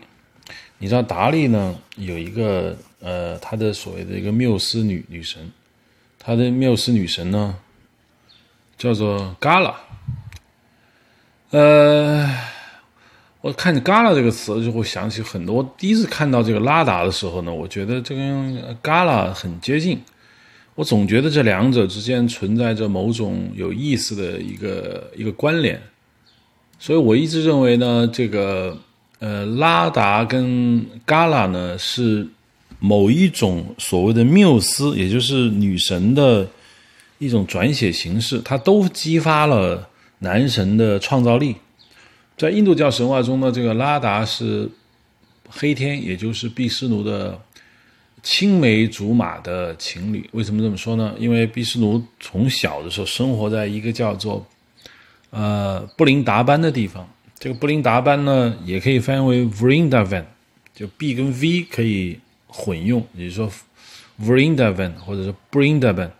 他生活在这么一个地方。布林达班呢，现在在印度北部还是存在的，当然是毗湿奴他们家族的胜利。他从小的时候是一个一个少年。长得非常的俊美，然后呢，使得布林达班这样的一个地方的这个女人，全都爱上了他，包括已婚的，也包括未婚的，而这个未婚的这个首领就叫做拉达。布林达班的女人最后围绕着。毕湿奴载歌载舞，最后毕湿奴他本身就是一个具有神力的人，他分身出很多化身，跟分别跟这些女孩们谈恋爱，让每一个女孩们都享受到肉体上的极大的一个快乐。其中，嗯，为首的女孩叫做拉达，最后跟这个毕湿奴结，成为他的妻子。当然，从印度教的神话中，你也可以说所有人都是他的妻子。总之，他们所。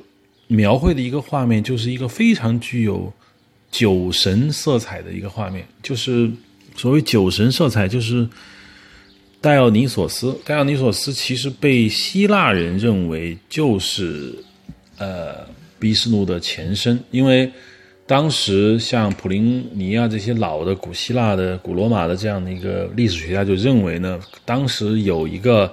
叫巴克斯的罗马将军，巴克斯就是戴奥尼索斯啊，只不过是希腊神话中的酒神戴奥尼索斯。在罗马，那么这个神叫巴克斯。那么巴克斯曾经入侵过印度，那么带去了印度，带去了印希腊的这样的一个神话体系。那么在相应来说，在古代离居吠陀时代的伊朗印度人呢，受到了希腊人的影响，在他们的神话体系中也诞生了一个戴奥尼索斯，也就是酒神，也就是毕士奴。那毕苏奴既然是酒神嘛，那么酒神文化大家说很久，他就是强调的享受和放纵。我们一说酒神文化，中国人可能不太懂，其实就是所谓的 orgy。orgy 这个词我就具体不解释了，其实说白了就是一大群人在一片草地上狂欢喝酒。男男女女，最后酒喝多了，什么事都能干出来，大家就能想象这是一个什么画面。所以，毕斯奴在布林达班的树林里面，和拉达为首的这些牧羊女，呃，这些当地的女孩子，以她不同的化身和这些女孩子有着肉体上的性接触所形成的画面，其实就是戴奥尼索斯所谓的酒祭酒神这样一个典型性的这样一个画面。实际上呢，这群这个在布林达班的这些女生们叫做 Gopi。关于 Gopi，我稍微要岔出来说一下。这些女人们因为无限热爱克里希纳，也就是毕斯奴的神乎其技的音乐才能，所以主动献身给他们。这让我想起了现代英语中有一个词汇叫 “Gopi”，跟这个 “Gopi” 这个词很像。Gopi，呃，G-O-P-I 在印度语中是牧羊女的意思。那牧羊男人呢叫 Gopa。那 Gopi 跟英语中的 g r o p y Group 后面加 P-I，这这个虽然我们可以解释说 Groupie 的意思就是跟着那些乐队 Group 或者 Band 的后面的那些人，但是这两个词的意思和发音极其相似，我不得不怀疑他们之间有某种内在的这种联系。维基百科上并没有解释 Groupie 的这个词的来流，只是说这是曾经。在那个时代，六七十年，上世纪六七十年代，几个跟踪摇滚乐在加州那边，呃，一些情况的一些一些文章，那么使用了 “groupie” 这个词来形容那些对着摇滚乐队神魂颠倒，并且提供肉体不能叫服务，就是因为崇拜而献上自己的肉体，而跟随乐队到处厮混的那些女生们，叫 “groupie”。但是呢，我觉得在六七十年代的美国人，我觉得对印度神话是熟悉的。你像乔布斯就亲自跑到印度去学习，去这个去冥想。那么，我想 “gopi” 这个词，相信是入了这些人的知识面的。那么，他们利用 “gopi” 这个词呢，发明了一个新词叫 “Gropi”，然后非常接近，这些意思也完全一样。“Gropi” 是指在布林达班的那群牧羊女，她们被毕斯奴的吹笛子的技巧弄得神魂颠倒，纷纷与之现身。那么这群叫 Gopi，Gopi 的老大们，也就是 Gopi 的首领们，就是这个拉达。拉达跟最后并没有跟这个毕斯奴，也就是黑天在一起，据说她嫁给了一个别人。那为什么他们没有结婚呢？是因为，呃。在印度人看来，肉体上的婚姻呢不够神圣，我认为是不够神圣，一定要精神上的一种恋爱。那么，在布林达班，呃，我们的女主人达达非常的痛苦，这实际上跟萨蒂、包括雪山女神这些神话完全一致的一种内容，就是强调、极力的强调，非常美丽纯洁的女人被。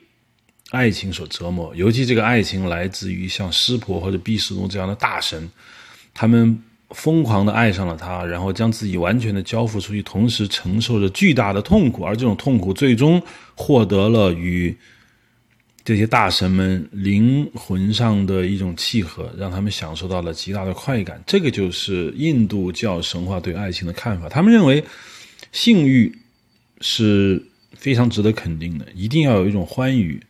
欢愉之后呢，你不能纵欲，那就是变成了这种精神上的满足。那么，拉达在问毕士奴说：“为什么你不娶我的时候？”毕士奴回答说：“因为你是我的灵魂，我怎么能跟我的灵魂结婚呢？因为结婚的对象一定是跟我一个不同的人在一起。那既然你已经是我身体中的一部分，那我们就不能在一起。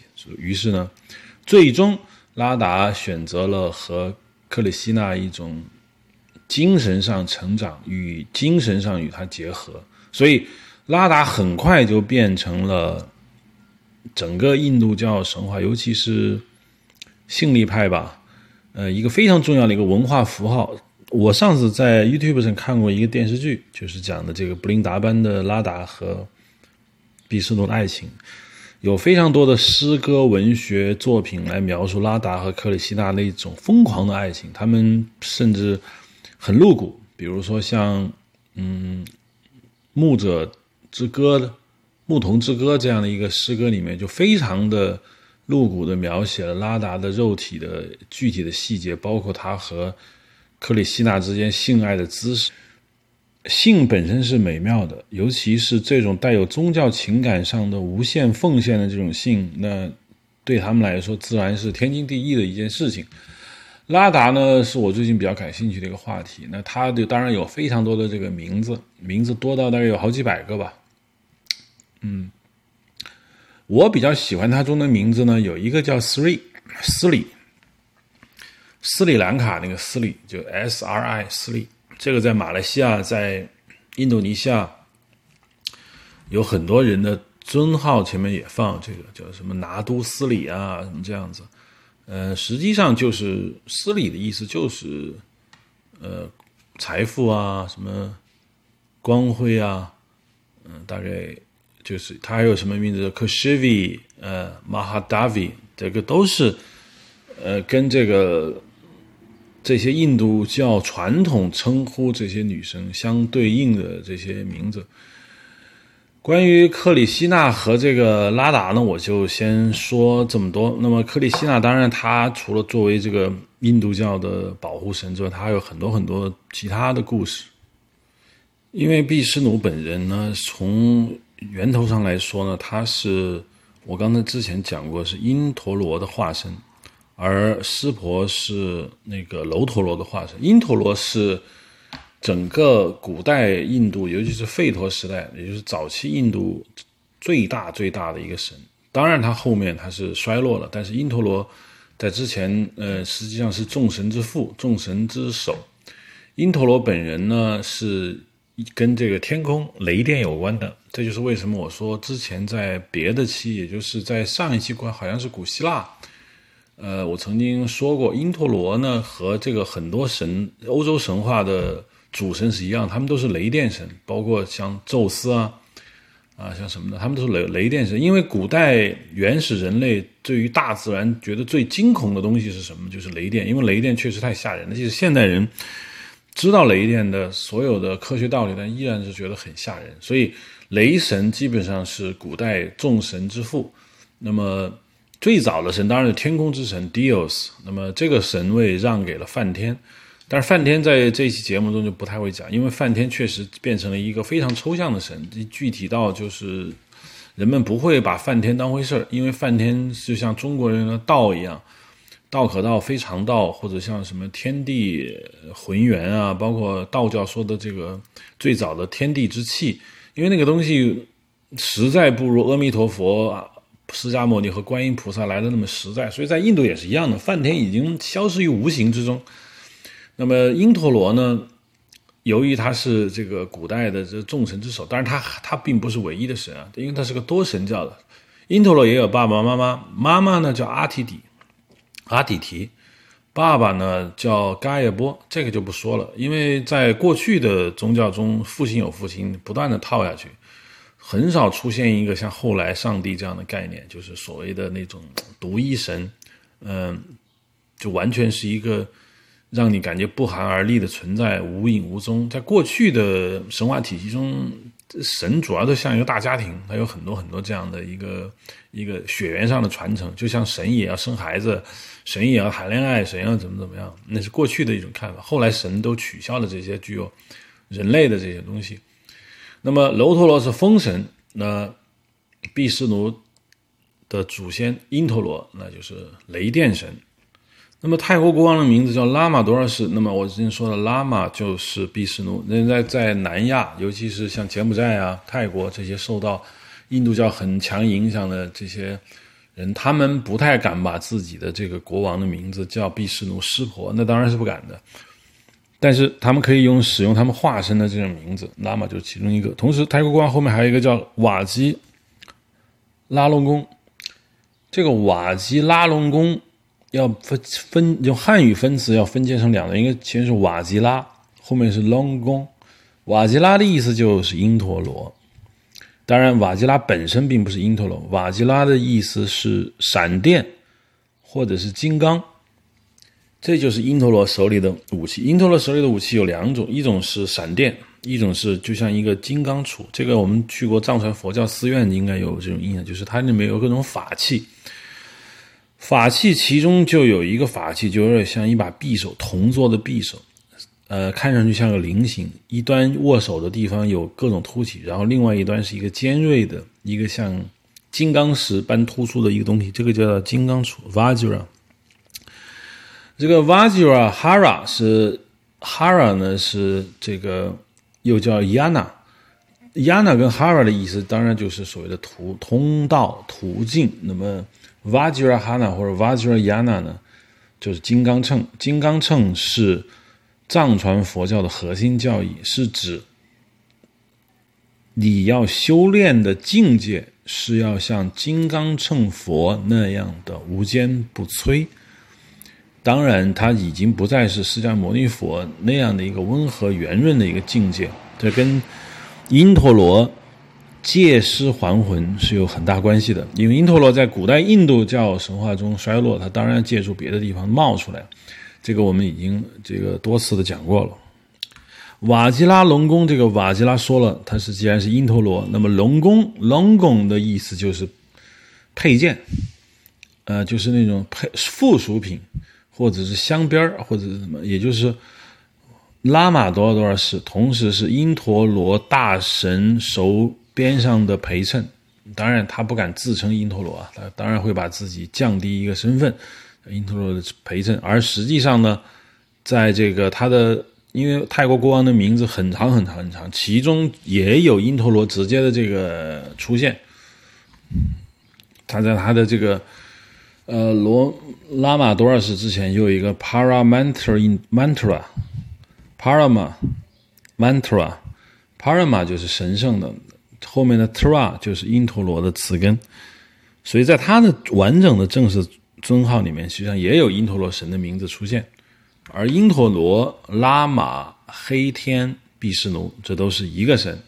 呃，因为不同的文文明、不同的部落、不同的宗教环境，会觉得用一个神的名字很难去产生这么庞大的一个叙事。比如说，我要叙事一个一个战神。我想使用最高神的名字，但我不能直接使用。我觉得，因为他不可能干我这个事，那我就说他有个化身。那我现在有一个美神，那我也要要是最高神，他他是大神，那我也要使用一个名字。就是我不同的这样的一个文学上的需求，使得我又必须要使用最高大神的这样的一个位格。那我当然会使用 avatar 或者是 incarnation 这种玩法。把它不同的这样的名字找出来，这样就形成了这种诸多大神的各种各样的名字。在呃佛佛教里面，我们一直说了，佛教往往会把毕湿奴、湿婆、拉玛，包括一切的所谓印度教的几个大神都会降格。那么他们不属于真正的佛，他们属于第十天，也就是所谓的天神。嗯，其中的这个我之前讲过，湿婆是其中大自在天。那这个。拉玛，也就是这个秘书呢，就叫做地势天，也就是其中的天神之一。这个既然要讲这个中东或者伊朗的神话，那实际上毕湿奴呢是一个，我觉得是一个挺好的一个切入口，因为毕湿奴，呃，曾经有一个一个壮举，当然这个壮举是他还当变成因陀罗那个时代的一个壮举，就是他曾经杀死过这样一个一个条大蛇。这条大蛇的名字呢，叫做呃 Vrita 汉语呢翻译为弗利多。呃，这个我们都一会儿再说。我们为了完整的讲述这个弗利多呢，我们还要把前面的有一些相关的事情再稍微的联系一下。之前讲过。在过去吠陀时代，也就是早期印度人那个时代中呢，有三个大神：楼陀罗、弗楼拿和因陀罗。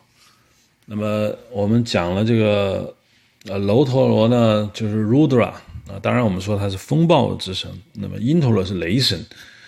因陀罗杀死过一条大蛇，这个大蛇呢叫呃 Vritra，弗罗多。弗罗多这个是个什么东西呢？弗罗多就是一条蛇。这个在作为一个一个神话中的一个勇士杀死一条蛇呢，这个是已经是非常常见的一种故事了。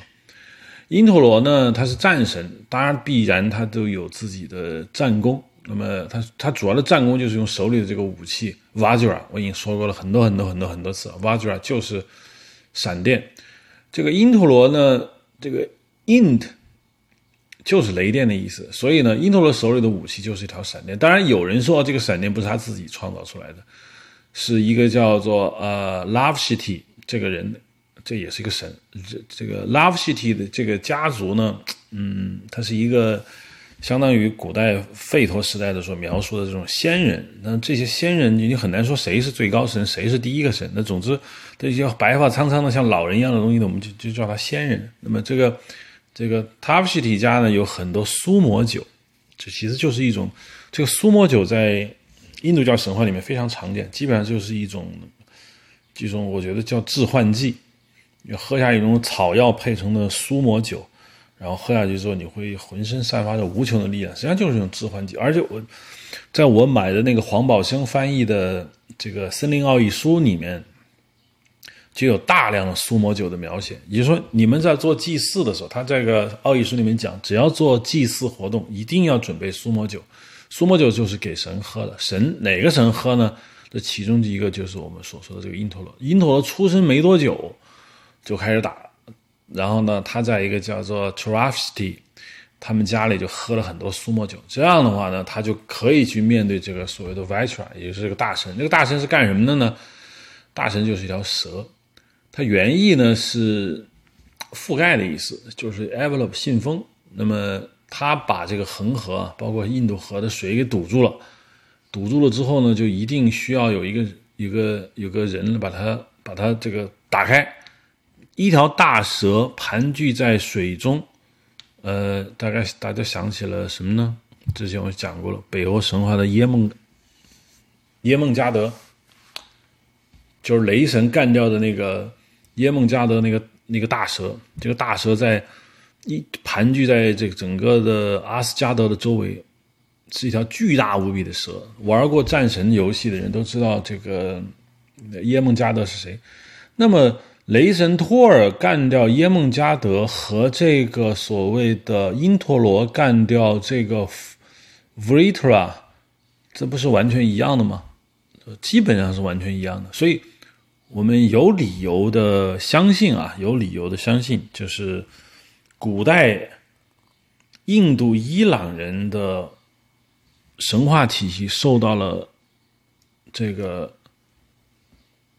古希腊的。影响，创造出了这个大蛇的神话。同时，这个大蛇，这个因陀罗杀死大蛇的这个神话呢，又传到了北欧，从而产生了雷神杀死耶梦加德的神话。因为北欧神话创作的时间应该比印度教神话要晚，我们不能说是北欧神话影响印度教神话。那么，我们更愿意相信是吠陀的这个神话体系影响了北欧。实际上是这两者是有联系，当然有它的不同的一个一个变种。呃，杀死这个弗里多之后呢，这条蛇就就这么毁毁灭了。那么同时呢，基督教里面嗯也有这样的圣米迦勒，也就是大天使杀死这个大蛇的故事，包括中国也有周处。我们记得小时候初中语文课本还是高中语文课本有个周处杀恶龙的这个故事，因为这些故事呢。都有一个来源，凡是晚于这个印欧神话体系的这个故事，很有可能都受到了印欧神话的影响。而这个印欧神话是又从哪来的？印欧神话我们说的是闪族神话体系。闪族神话体系，因为我才疏学浅的不敢讲，但是呢，我还是觉得，因为就算古代伊朗人影响了现在的印度人，那么伊朗人的神话又从哪里来呢？那么就只能找谁的文明更早？世界上文明最早的古国，当然我们说是古埃及，那公元前六千年。那有可能闪族，也就是中东一带的古巴比伦，公元前五千多年。公元前五千多年的这个文明体系也非常之早。呃，印度最早出现的大规模文明是公元前两千年，也就是整整晚了两千多年。那当然，我们认为主要的这样的一个文明体系。尤其是这种神话传说受到了古代巴比伦两河流域的闪族文明的影响，这当然是有原因的。这条叫做 Vritra 的大蛇呢，呃，有有一个来自于这个我们刚才说印度教的源头，就是吠陀神话，就印欧神话体系。雅利安人在进到印度之前呢，曾经是伊朗高原的居民，所以呢，应该说，他这是他实际上是来自于伊朗的一个神话体系。在 Virtua 这个名字，Virtua 这个名字还有一个梵语的名字叫阿希，阿希，阿希这个词为什么要单独提出来呢？因为阿希这个词啊，在伊朗神话，也就是索罗亚斯德教，我们说的拜火教的名字里面叫阿 Z。实际上，阿黑跟阿 Z 完全是又是个同源词。阿 Z 的意思是什么呢？就是蛇。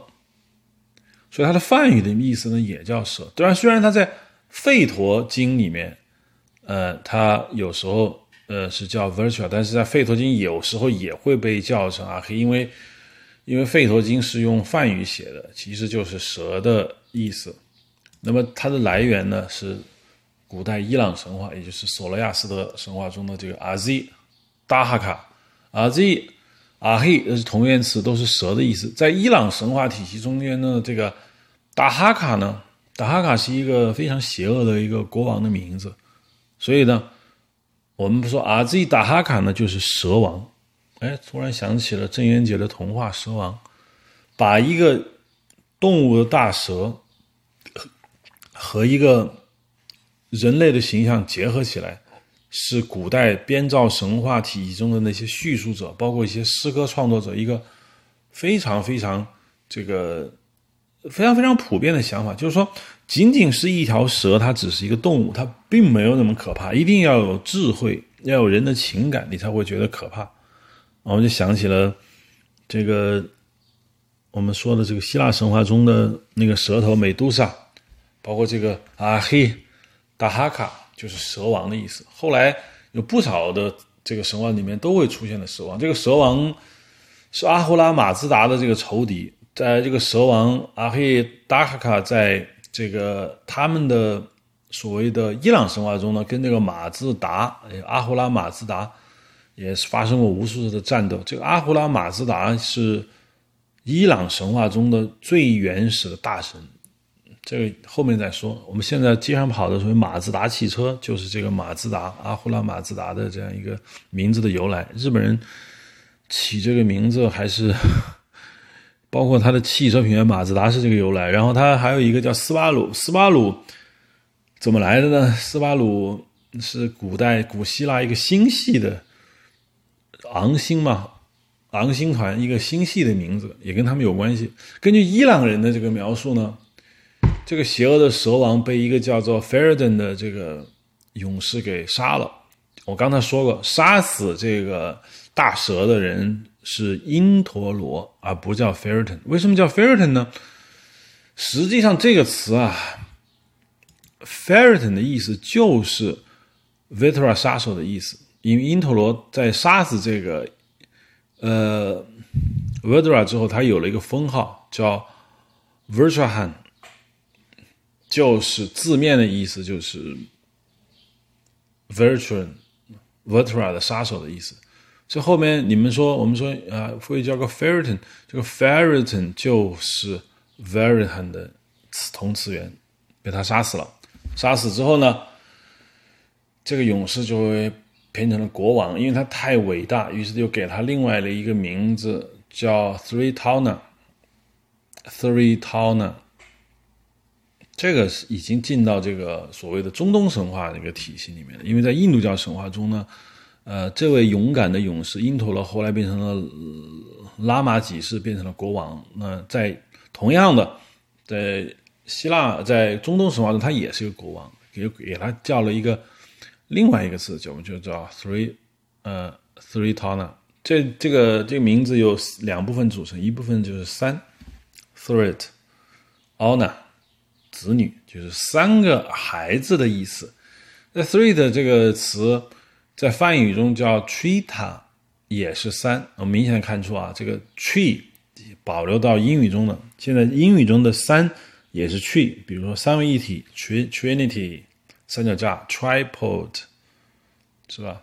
都是梵语中叫 trita，trita，嗯，其实跟英语是很像。英语现在 three 也是这个词，是吧可以明显的看出来，英语就属于这个印欧体系。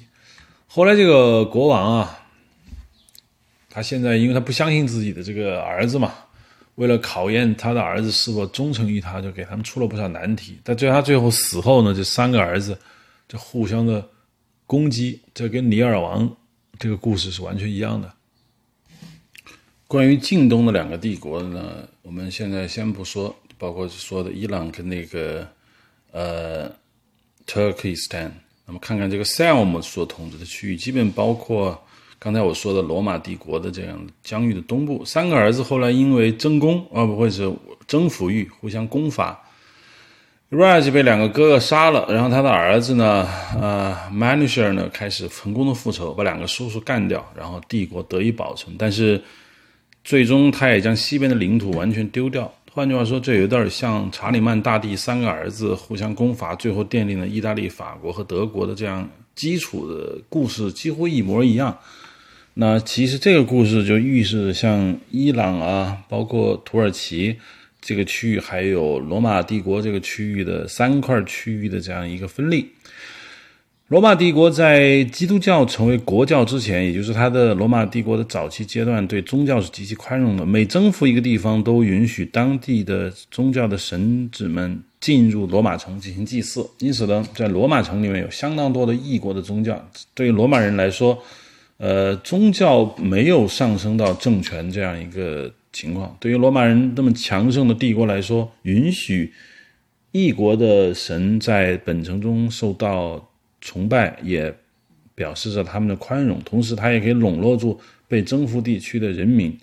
那么在其中有一个士兵，罗马士兵中相当流行的一个宗教叫密特拉，密特拉，Mitras，啊，又是 M I T R A S 或者叫密特拉，把 S 去掉就是 Mitra。没有发现好几个神的名字后面都有个 T R A，包括我刚才说的这个。因 Indra 啊，因陀罗，那个楼陀罗 Rudra，还有我们那条蛇啊，Vritra，都有 Tr，似乎有一些亲属关系。这个密特拉是古代伊朗人一个非常古老的宗教崇拜，实际上呢，比索罗亚斯德教还要早。在这个密密 Mitra 传播到印度河流域之后呢，它有一个另外的一个名字，是我们汉语。翻译它的名字叫密多罗，在密多罗呢，然后和这个法罗那呀，包括因陀罗呀这些神在一起，都是成为它的主神。那么我们要说一下，为什么有这些神呢？其实，在印度教神话中，这些神都有共同的一个一个妈妈，叫阿蒂提。这个阿蒂提呢，又是谁的孩子呢？又是 Brahma 的孩子。Brahma 呢，我们可以理解为梵天，或者是梵。那么实际上，它构成了它一个世系，就是说创造大神 Brahma。但是刚才我们不是之前不是讲过创造神不是毗湿奴吗？这是因为不同时代的神有不同的功能，而这些神又往往都不灭，往往混合在一起，所以到底谁是第一位大神都已经搞不清了。总之，Brahma 呢生了叫 Daksa，达萨，达萨生了阿迪提，叫阿底提，阿底提生了一个。著名的一个大神，我们之前讲过，叫博伽。嗯，不是有说博伽梵歌吗？就是波卡。波卡有非常多的兄弟姐妹，其中就有我刚才说的一大堆的这些神，比如说卢杜拉、楼陀罗、因陀、因陀罗、密多罗、密陀拉，是吧？而其中呢波嘎呢，还生了一个孩子，他们的后辈、孙女辈，布拉瓦蒂，就是雪山女神。所以。啊，所以说雪山女神相当于毕湿奴的谁呢？侄女。如果我们非要这么说的话，那就是说，嗯，因陀罗，也就是密毕湿奴是湿婆的谁呢？湿婆的姨父，对吗？可以这么说吧。嗯，反正是他的亲戚。密多罗在传播到这个。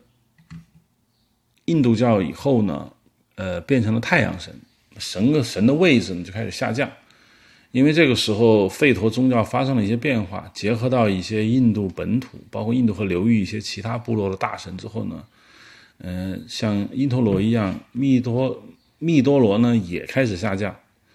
在宗教体在在伊朗的宗教体系中呢，它的地位非常高。从古代伊朗神学体系，它一直是很高的一个一个大神，因为神话总是将不断将神打下去，又不断有新神冒上来。在原来的伊朗神话体系中呢，呃，阿胡拉马自达是很很小的一个神，但是呢，密多罗后来呢又被阿阿胡拉马自达盖过，变得就无关紧要。嗯，但是它还是有出路。为什么有出路呢？因为这就是一个神话传播体系一个共同的特点，就像因因陀罗一样，它在印度教里面它没有出路之后，它就进到了这个藏传佛教。而密特拉在西亚的伊朗神话中被阿胡拉马自达盖过以后，他总要寻找一个出路。于是，就像金刚秤流进西藏一样，密特拉往西流入了罗马帝国。在罗马帝国向西亚征服的过程中呢，接触到了密特拉的影响，从而迅速产生了所谓的流行，尤其在罗马士兵中流传的很广。为什么罗马士兵会流流行崇拜密特拉呢？因为对罗马军团的人来说，其战斗力来自于他们的协同，并不是说罗马人天然要比谁谁谁要强壮。比如说，罗马在征服日耳曼的时候，日耳曼的那些在罗马人看来的野蛮人，其实论单个体力，他们。应该比罗马人更强，因为罗马人是来自意大利，意大利是欧洲南部，他不是北欧人。但是罗马人他有战术，有队团队，有协作精神，所以罗马军团的主要战斗力来自于协同，而罗马人尤其强调友情跟那个军队中的同袍同袍泽的这种感情。如果你不信任你的伙伴的话，你不可以，你不信任你的战友的话，你很难做到在战场上。打出一种配合的战术，而这个密特拉的呢，这个崇拜，也就是密特拉教崇拜的，呃，强调的就是这种契约和同伴精神。密特拉这个词在古代波斯语和梵语中呢，都有 friend 或者是契约 covenant 的意思。不过呢，梵语呢更侧重于伙伴，也就 friend 的意思，而在波斯语中更侧重在契约这个意思上。所以，但是这无论哪一点，对罗马士兵来说呢，都是有很强的号召力的。罗马士兵里面，凡是有入教者呢，就将自己的这个同伴啊，称为这个 s y n t c r a 这个词就是我们手拉手在一起。这个 S N S Y N D E X O I O 这前面三个字母 S Y N 就我们很熟悉，包括合成器啊、同步啊，都是这个词，都是这个词，是不是？S I N S Y N 啊，好了，我们来看看这个密特拉，这个 Mitra，我说了，凡是 T R A 结尾的都是一些大神。那跟藏传佛教的哪个神就有一点相似呢？当然是藏传佛教中的这个弥勒佛。弥勒佛的梵语的名字叫 Mitra，Mitra，Mitra，是不是存在什么联系？当然肯定是有的。这个弥勒佛稍微解释一下，弥勒佛是所谓众三世佛中的最后一个。啊，过去佛呢，燃灯佛；现在佛呢，就是释迦牟尼佛；未来佛呢，就是这个弥勒佛。弥勒佛现在还住在兜率天，兜率天是天神这一个级别，包括我之前说的什么自在大自在天呐，地势天啊。啊，这都是天神所居住的这样的一个环境，其中兜率天就是其中一个。那么现在的弥勒佛还没有成佛，他住在哪里呢？住在这个兜率天这个里面，这就是弥勒弥勒佛要在很多年很多年，大概数以亿计之后，他会这个成佛，出来拯救这个世界。那么他的梦想就是要把这个世界上所有人带到弥勒佛所营造的这个极乐世界中，不要把弥勒佛跟阿弥陀佛混淆在一起啊。阿弥陀佛呢，呃，也是这个密特拉宗教崇拜的另外一个变体，但是它是另外一个西天极乐世界的一个佛，它跟弥勒佛是不一样的，很多人就搞混了。一开始弥勒崇拜是最早的弥勒崇拜是有的，那么也就是象征着这个密特拉宗教的进入到了呃藏传佛教中的第一波崇拜潮，就是弥勒崇拜，后来。人们又搞出了一个阿弥陀的崇拜，那是后话啊。我们先说一下这个 Maitreya，就是弥勒佛。弥勒佛刚才解释完了。Maitreya 这个梵语的词源的来由，Maitreya 就是 Mitra，Mitra 可以这么说，这个古老的这个大神密特拉，就是世界上无数事物的神，风神、火神、雷神啊，日光神，无所不包。经过不断的这种流传的方式，包括摩尼教啊，也就是所谓的吃菜式魔教，或者是明教，呃，其他的一些宗教传播，现在成了横跨整个欧亚大陆非常多的神话的，包括宗教的一个神的鼻祖。犹太教的弥赛亚，也就是弥犹太教所说的先知，这个弥赛亚这个词也是来自于这个 Mitra，包括小夏西亚流传的太阳神阿波罗啊，赫尔墨斯啊。包括这个希腊和希腊在亚洲的殖民地巴特克里亚中的这个，嗯，米罗神，也是月神，野兽都来自于这个这个米特拉。我们说一下啊，简单的简单的说一下这个赫尔墨斯。赫尔墨斯，中国人对赫尔墨斯的理解呢，可能我不清楚。赫尔墨斯好像不是一个非常不重要的神，但是别搞忘了，赫尔墨斯是一个非常非常大的一个一个神。赫尔墨斯在过去，也就是在早期希腊神话，希腊神话诞生之初呢，来自于另外的一个别的神神子。赫尔墨斯是呃诺斯底教派的一个大神。我之前写的那个小说，现在在知乎上可以看到的这个所谓嗯伊卡洛斯的坠落，写了。诺斯底教派的一个一个流传史吧，不是流传史，就是诺斯底教派为这个故事背景的一个小说，欢迎大家去看一下。这里面就有赫尔墨斯。赫尔墨斯呢，可能说爱马仕，可能知道人比较多吧。爱马仕，爱马仕这个词来自于赫尔墨斯。赫尔墨斯是诺斯底教派一个大神。嗯，他意思是什么呢？意思是这个叫第三伟大的人，他也同时也是这个。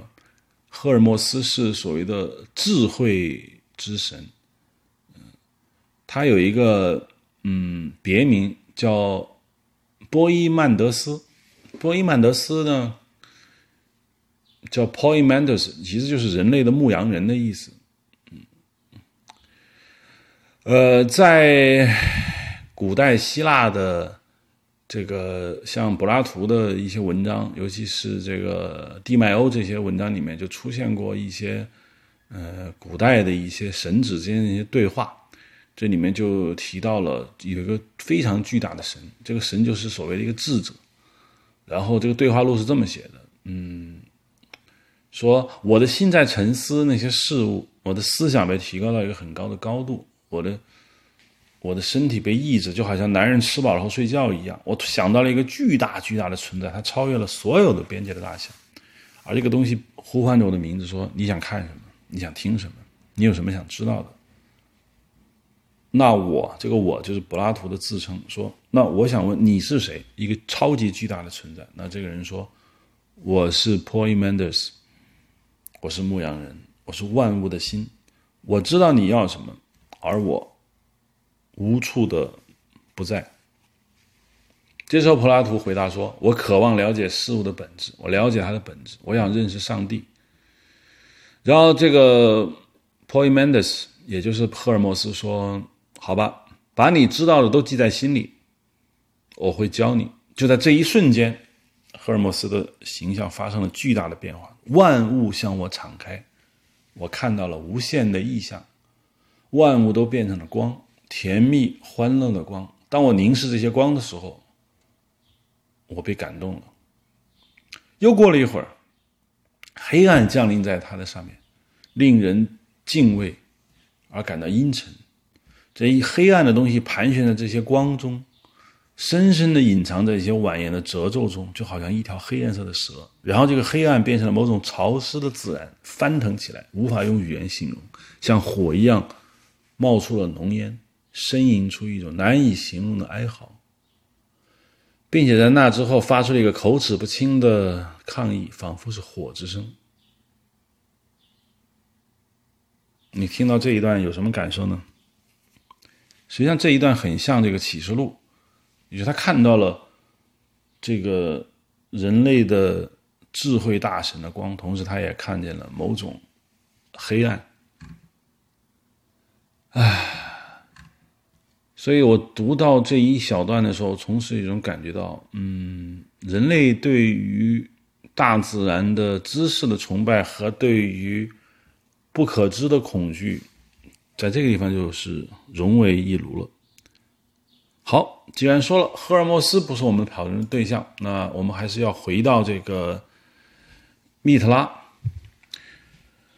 在这个弥赛亚的也是密特拉，包括阿波罗、赫尔墨斯啊，都是密特拉之后呢，呃，我们再会说一下这个阿弥陀佛。刚才我说了，有人傻傻的分不清楚弥勒佛跟阿弥陀佛的这个区别。这个阿弥陀佛的阿弥塔。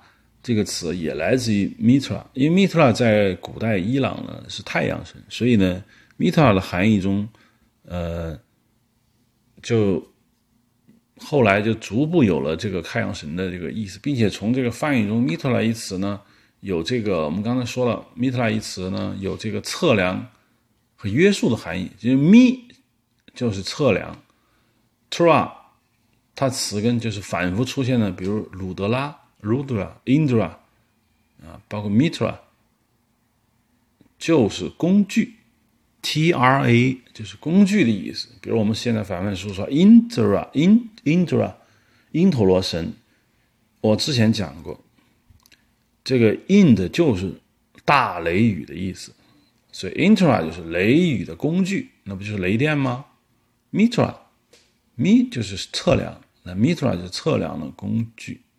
嗯，我们可以这么理解。那是梵语中，既然 mitra 有测量的工具意思，那么 mitra 结合起来就是约束工具、测量工具，引申出来的意思就是契约。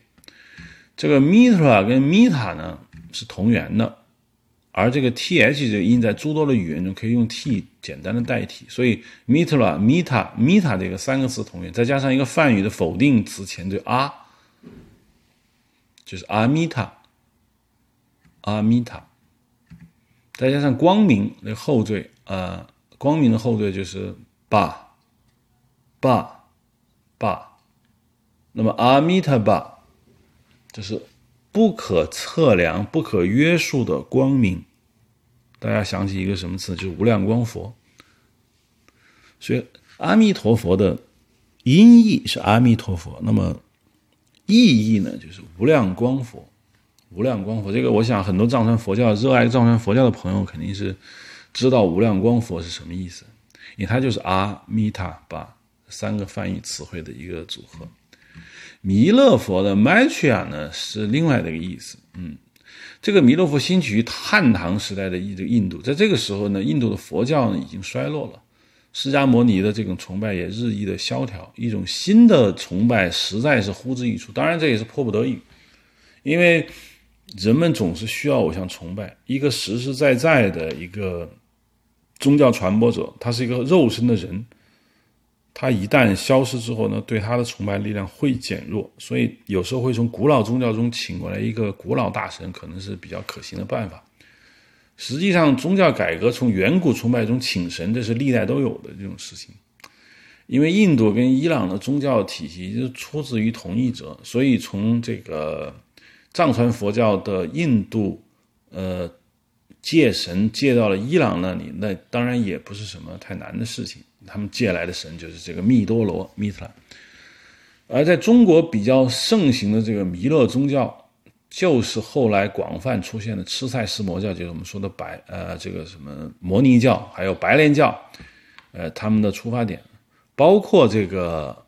其中还有一个专门的叫弥勒教，这个在元末明初，也是元朝末年非常兴盛的一个宗教一个运动，就叫弥勒教、白莲教。这个我相信熟悉中国历史的人就不用多解释了啊。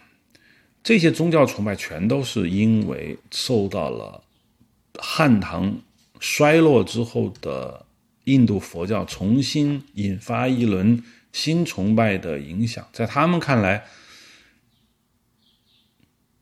释迦牟尼传播了知识，但是释迦牟尼并没有给你解脱。他说，你需要自我修炼，需要自我修行，甚至需要一个很艰苦的一个过程，你可以修炼成佛。那对于普通人来说还是很难的，因为你做不到这么艰苦、这么长时间的一个自我的修炼。这个时候，如果说有一个宗教崇拜说，现在有一个弥勒佛，他直接你不用管，就他来，他就会接你走，你什么也不用做，你就会进到西方极乐世界。那这样的一个观点呢，就就会对老百姓产生极大的影响。你像这个。在犹太教和伊斯兰运动中都出现了这个所谓弥赛亚再临，也是同出一辙。弥赛亚的思想是说，你们现在受苦那是有原因的，但是呢，你们不要慌，不要急，会有一个弥赛亚出现。啊，在犹太人中说弥赛亚，在伊斯兰的运动中叫马赫迪。你看以前这个所谓的在非洲出现的马赫迪起义，其实就是弥赛亚。他们告诉你会有一个马赫迪或者弥赛亚出来把你救走。那么对于普通老百姓来说，他不需要做修炼，不需要苦行，只需要等在那儿就行了。那当然，在一种恶魔横行、这种苦难深重的这种时代，这样西天乐土近在眼前，大神一到全部带走的这种思想，可以极大的调动底层人民的情绪。所以一波一波的宗教运动都是跟这个十分相关的，而可以说中国当时的宗教运动呢，是受到了世界宗教这种运动呢是结合在一起的。所以，因为很简单，因为佛教始终是一个外来宗教，而中国的佛教无论它是从汉唐之前流传过来的显宗，包括后来从藏传佛教传过来的密宗，都是跟古代波斯、印度、中东这些宗教联合体这个。是深深的联系在一起的。表面上，我们从汉语经典中，我们很难看出他们之间联系，但实际上是完全联系在一起。所以，佛教真是一个这个世界性的宗教。麦曲亚的这个麦曲亚弥勒佛的名字，当然来自于这弥弥特拉。我们之前说过啊，这个弥特拉呢，在翻译中主要是伙伴的意思。它有时候会被写成 matli，matli。麦曲亚中的字母 i m i t r a 把 i 变成 a i，那么就 my mitri，它就有慈爱的意思。这是为什么我们中国人理解的弥勒佛是一个大肚汉，就是那种，嗯，你大家应该看过弥勒佛的这个雕像吧？就是一个大肚子的一个 一个很可爱、很友善的一个人，然后笑呵呵的看着你。实际上。弥勒佛的形象就是大慈大悲，这就中国人为什么喜欢这个观音一样。就是说，对于中国的佛教徒来说，释迦牟尼是一个导师，甚至是一个很严肃的导师。他跟你的距离啊是比较远的。那像观音这样女性的非常柔美，甚至都要嫁人的这样一个女性，包括像弥勒佛这样大慈大悲的这样一个一个崇拜对象来说，他确实要比。释迦牟尼这样的一个宗教导师呢，要来的就要更加的贴近吧。这个就像之前我在哎哪期节目有讲过的，就是天主教为什么后来兴起了玛利亚的崇拜呢？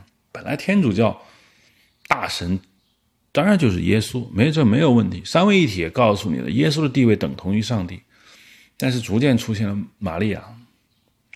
玛利亚崇拜也就是人类宗教运动一个非常典型的例子，就是说由抽象的由一个个具体的神，也就是萨满时代，也就是远古原始人时代的万物皆是神的这样一个个具体的对象，慢慢变成一些抽象的神，然后抽象的神又慢慢的不再被使用，因为过于的你哲学上是提高了，智力上是完整了，但是。亲和力下降，于是人类又开始找一些有亲和力的神，就出现了玛利亚。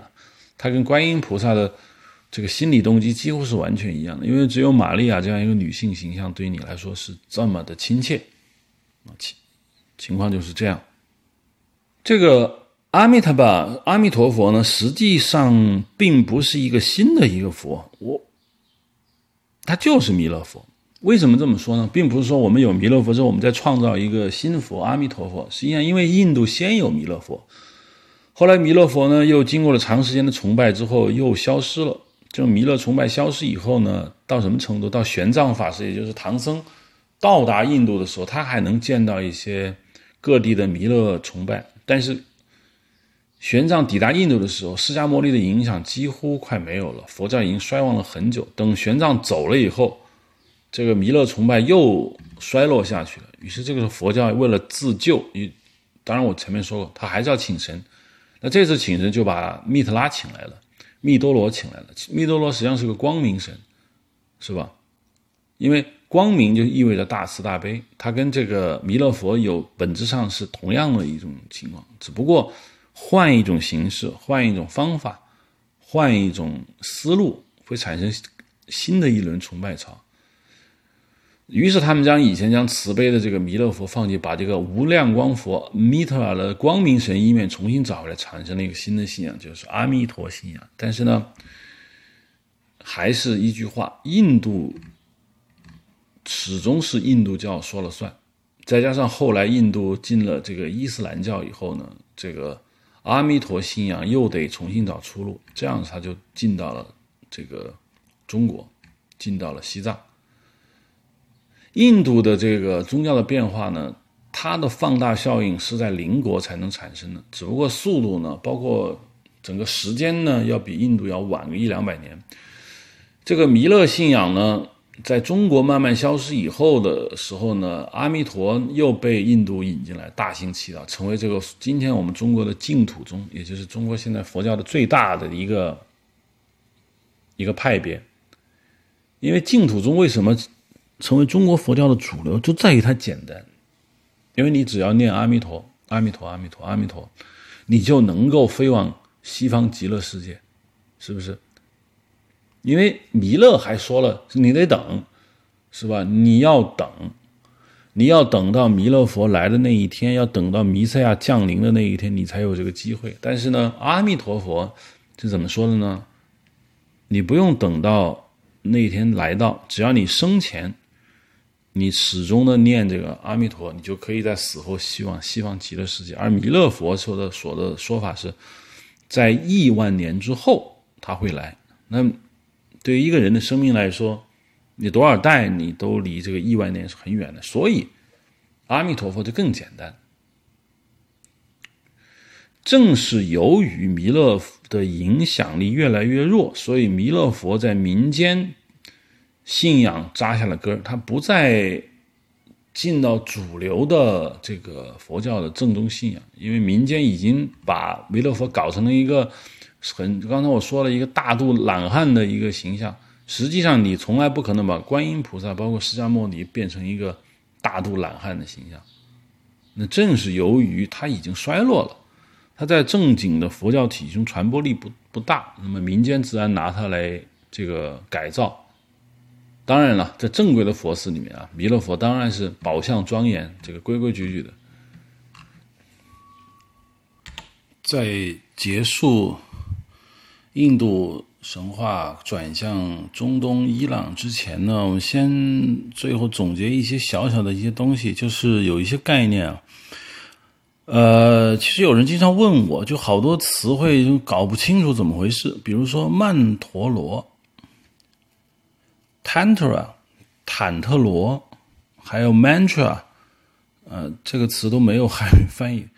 还有什么呃，那个曼陀罗花，还有什么这个所谓龙女花，就金庸在《神雕侠侣》里面写的那个龙女花、彼岸花，呃，曼珠沙华，这这这这些东西跟曼有关的一大堆东西，到底是什么意思？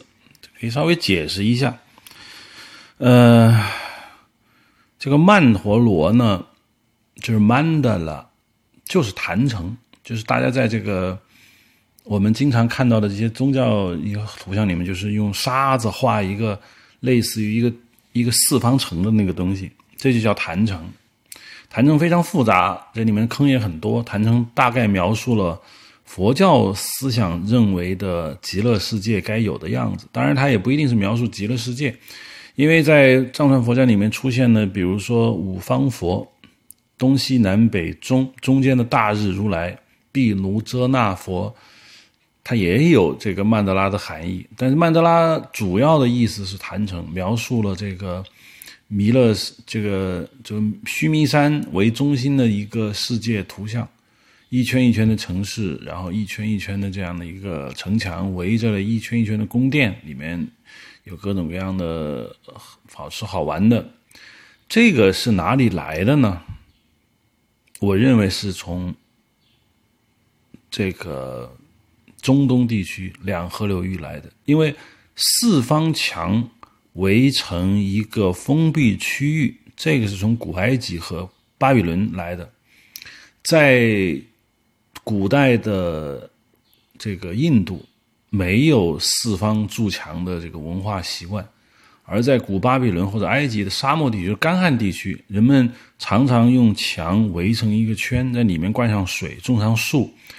这在世界园林史有明确记载。这一类的东西是从两河流域来的。两河流域通过一个围墙制造出一个小型的环境，将。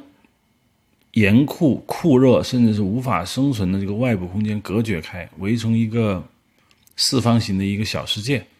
他们把这个小世界叫乐园，叫很多很多很多很多很多的名字。这个在后面的这个中东和伊朗我们再说。但是这个这个不是古代印度人的这样的一个一个生存和他的生活习惯，因为古代印度没有筑城的这个习惯。我去过印度教的这样的一个城市，他们也不是这样的。这个东西呢，引到印度教神话里面，形成了对世界的一个理性的看法。因为逻辑对称实际上是非常好看的，啊，这是一个，嗯，这叫曼德拉斯坛城，mantra，m a n t r a，这什么意思？这不是曼德拉的意思啊，这不是那个南非中，mantra 的意思呢？我之前说过，t r a 在梵语中是工具的意思。Man，翻译的意思是思想，think，mantra 就是思想的工具。它是一个什么东西呢？它就是咒语的符号。比如说，我们看到，呃，举个简单例子吧。比如说，我们经常知道的这个纳粹德国的那个万字符，那像一个这个回形标的。当然了，这个佛教的那个万字符是反着的。这个东西就是 man mantra，mantra。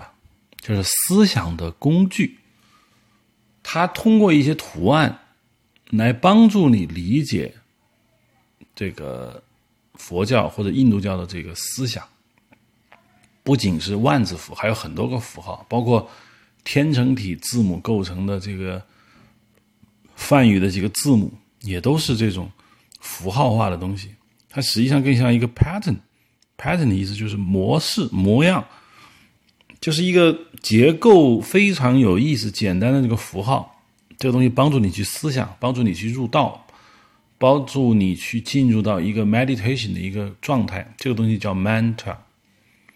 tantra 坦特罗，这个我之前提到过啊。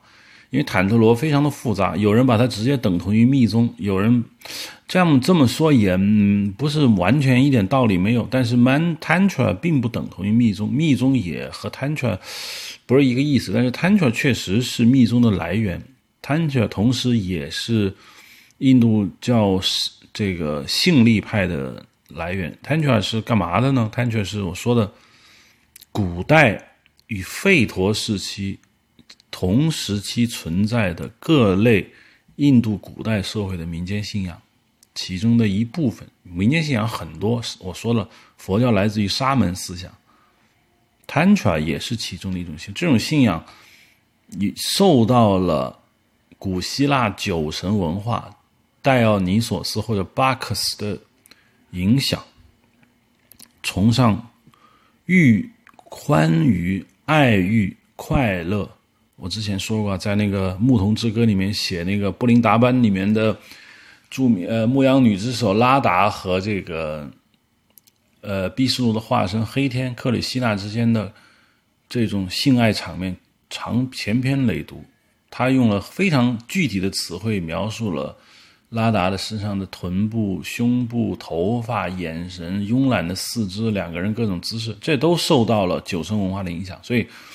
Tantra 实际上是一种古代信仰，实际上是以天人合一，强调萨克提。萨克提的意思就是性力，也就是横贯于宇宙之中的一种创造力，而这种创造力是与跟女性的生殖力有直接关系的。叫萨克提，他们崇拜这种力量，崇拜女神，崇拜性爱。我们不是说印度教神庙，包括那个很多人都知道了，在印度某一个神庙里面，墙上有各种各样的性行为的这样的一个浮雕，都来自于这个思想。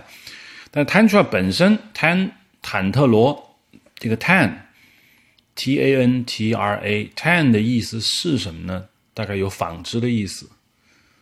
Tan 就是编织、纺织。那 Tra，T R A，工具、纺织工具、编织工具的意思。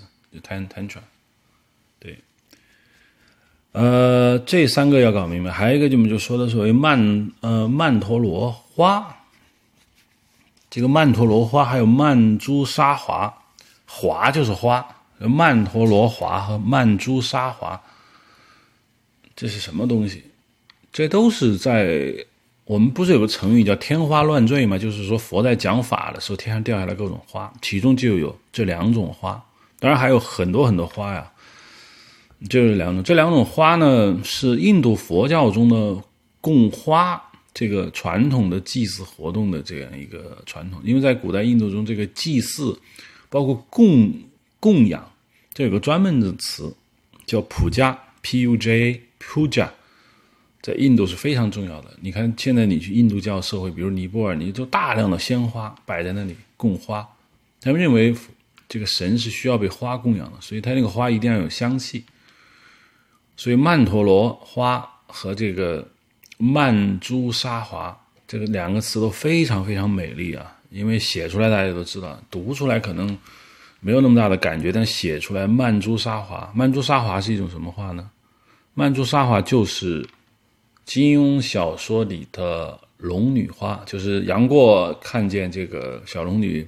不见了，要他十六年后再见。这个时候呢，突然出现，哎，山崖中长出了一些红色的花朵，不知名。因为杨过不知道它叫什么，所以杨过就叫它龙女花，觉得跟小龙女有一定的关系。这个地方为什么要这么写？我这里可以稍微做解释一下。实际上，在绝情谷出现了一个很重要的人，就是一灯法师的一个师兄弟。这个一灯法师师兄弟是天竺的一个一个一个僧人，他来到这个觉醒谷，不是要解情花之毒吗？那么这个情花之毒，他用的办法是什么？他用的办法是一种佛教的办法，就是所谓的以身试毒，然后自己去死掉了。死掉之后呢，嗯，他找到了一种草药，能够治疗这个情花的毒。那么，在这样一个充满着佛教氛围里面，这个觉醒谷产生了一种花。啊，叫龙女花，其实龙女花就是曼珠沙华，就是曼曼珠瑞这种花，曼珠瑞。这在在中国的传统文化中，其实不知道这个花是从哪里来的，也并并不是很清楚。我们到现在也不知道这个花是什么，但是这是只是因为印度佛教说了这种话。印度佛教佛经里面在写这个花的时候，并没有把它的拉丁文学名 告诉你，因为那时候植物分类学还不发达，总之就这么叫了。呃，形容了一下，大概就是红颜色的一团一团的大花。当然，它肯定不是红玫瑰啊这种烂俗的花。所以呢，后世代的人就把石蒜这种花，大家可以去这个网上去查查什么叫石蒜，石头的石，大蒜的蒜。这个花确实长得很美。嗯，两边的那个细枝条的红颜色的纤细的这样的一个纤维向上展开，反正非常美的一种花，就把这个花叫做曼珠沙华。其实石蒜等于曼珠沙华，至于是不是，我就不清楚了，因为植物学这个我也搞不懂。但我不认为这个是印度在印度人在描述这种花的时候具体是说是哪种花，因为。古代人对植物分类学没有那么感兴趣，把大概大概其长得差不多的花都叫这么一个名字，这就是曼珠沙华、曼陀罗花。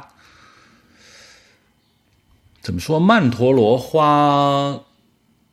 金庸说那就是茶花，《天龙八部》里面是这么说的。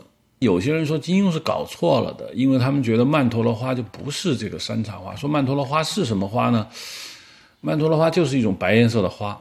嗯，我。对植物那么没有那么有研究，因为植物这个坑实在是太可怕了，我完全是不敢放进去的。主要是曼陀罗花就是白颜色的一种像喇叭花一样的东西，只有白色吧，或许只有白色。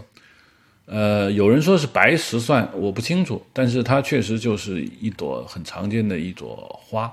但是从形状上来看呢，曼珠沙华这个石蒜的白石蒜其实跟曼珠沙华的花长得差不多，呃，只不过是白色，而喇叭花完全是喇叭花的形象。大家可以把白色喇叭花形状的东西叫曼陀罗，其实就是一种很常见的一种植物，其实并没有什么。但是你给它的曼陀罗这种名字。哎，曼珠沙华这个名字突然间就感觉啊，就特别的神秘，特别可爱，可见文字的妙用就是就是这样来的吧。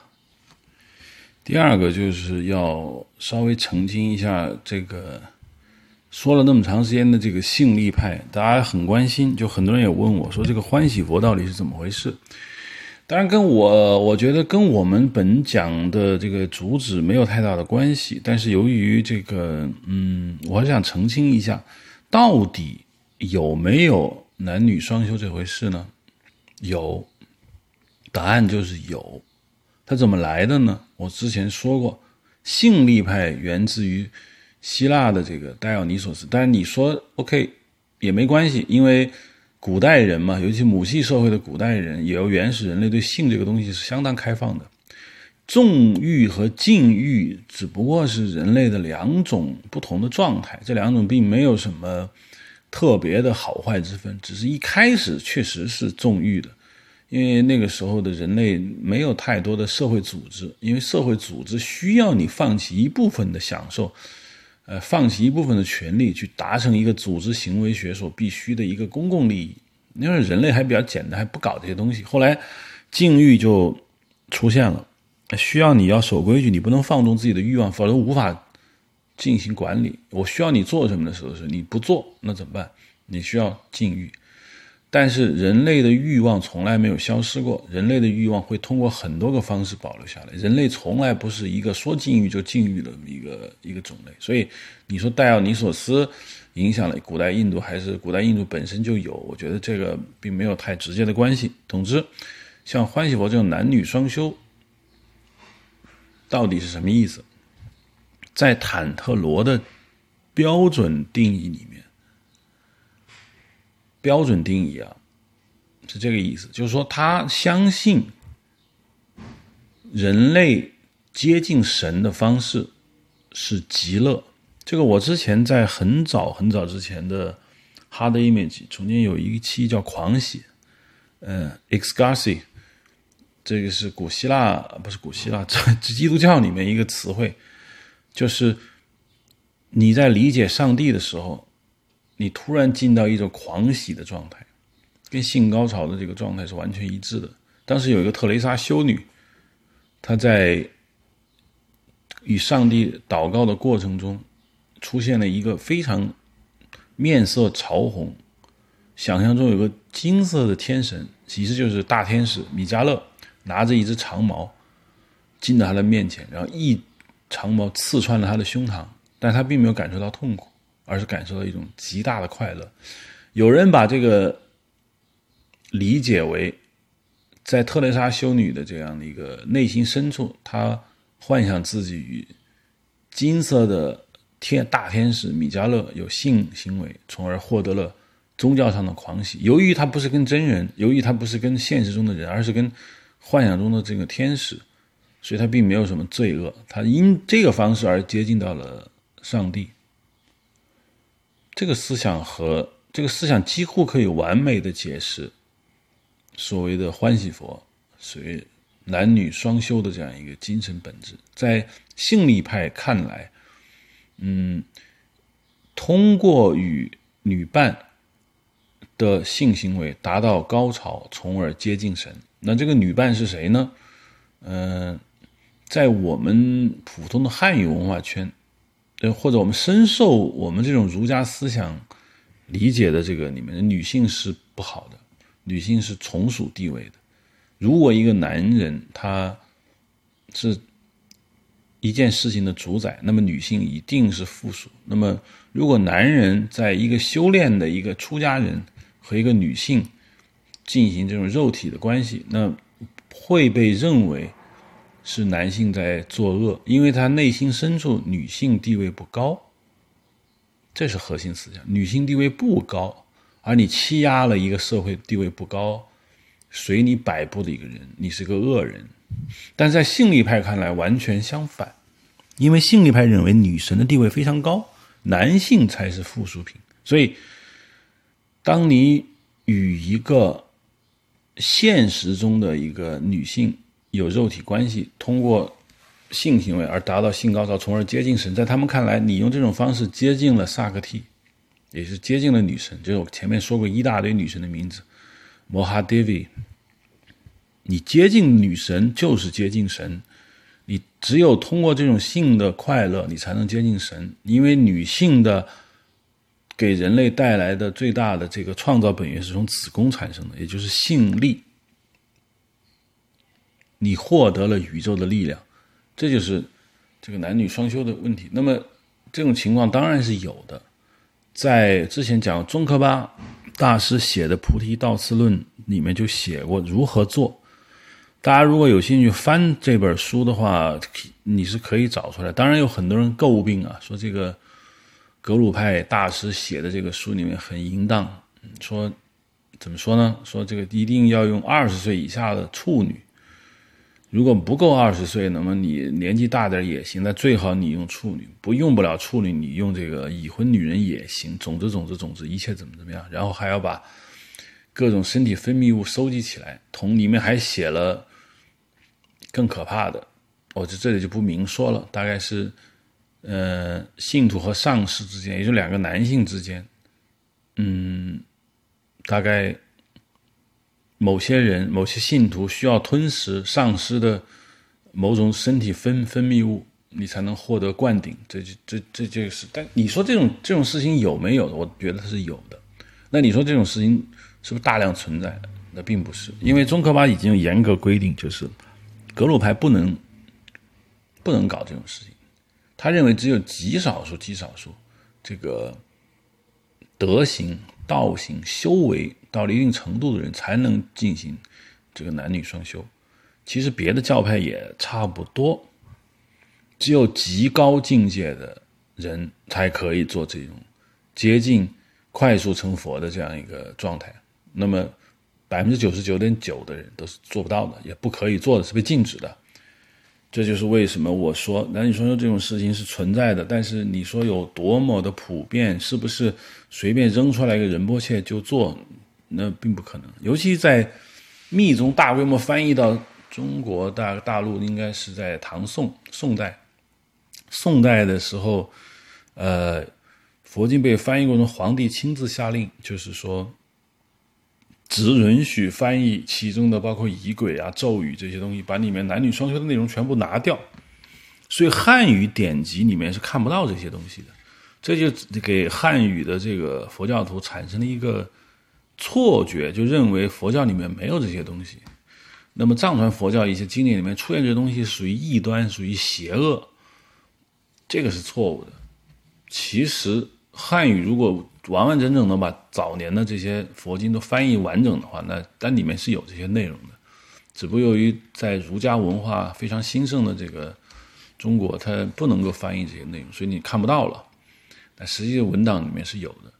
至于它为什么会出现这种东西，在原始宗教里面会不会有这些东西？我认为没有，因为在原始宗教，也就释迦牟尼。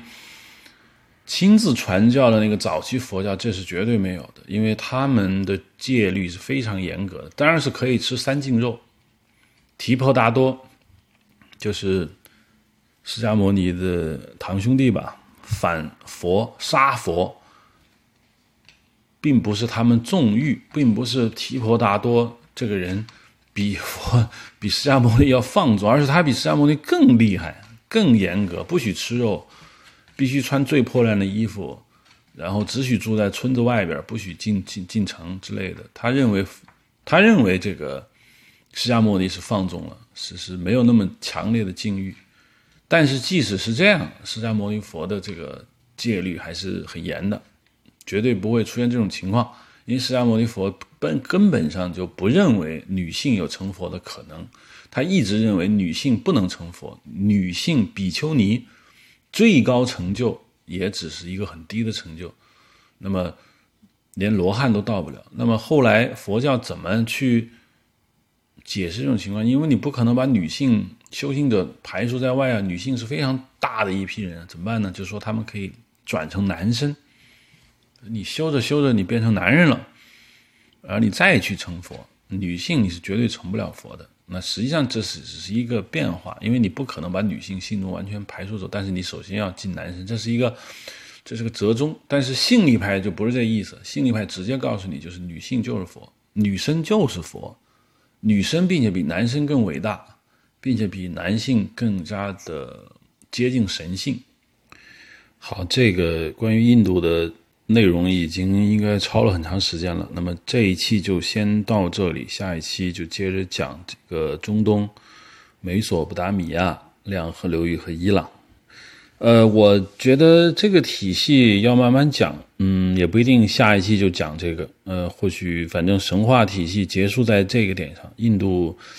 因为每一个体系都极其庞杂，我只是想梳理一下我对它的兴趣，并没有太多别的原因。好吧，下一期我们再见，欢迎收听 Hard Image，大家可以在呃 Hard Image dot Pro 上收听，或者在 IPN dot LI 上下载收听。在苹果客户端可以用播客软件直接搜集，在苹果手机上也可以用 Castro，可以用小宇宙来收听。谢谢。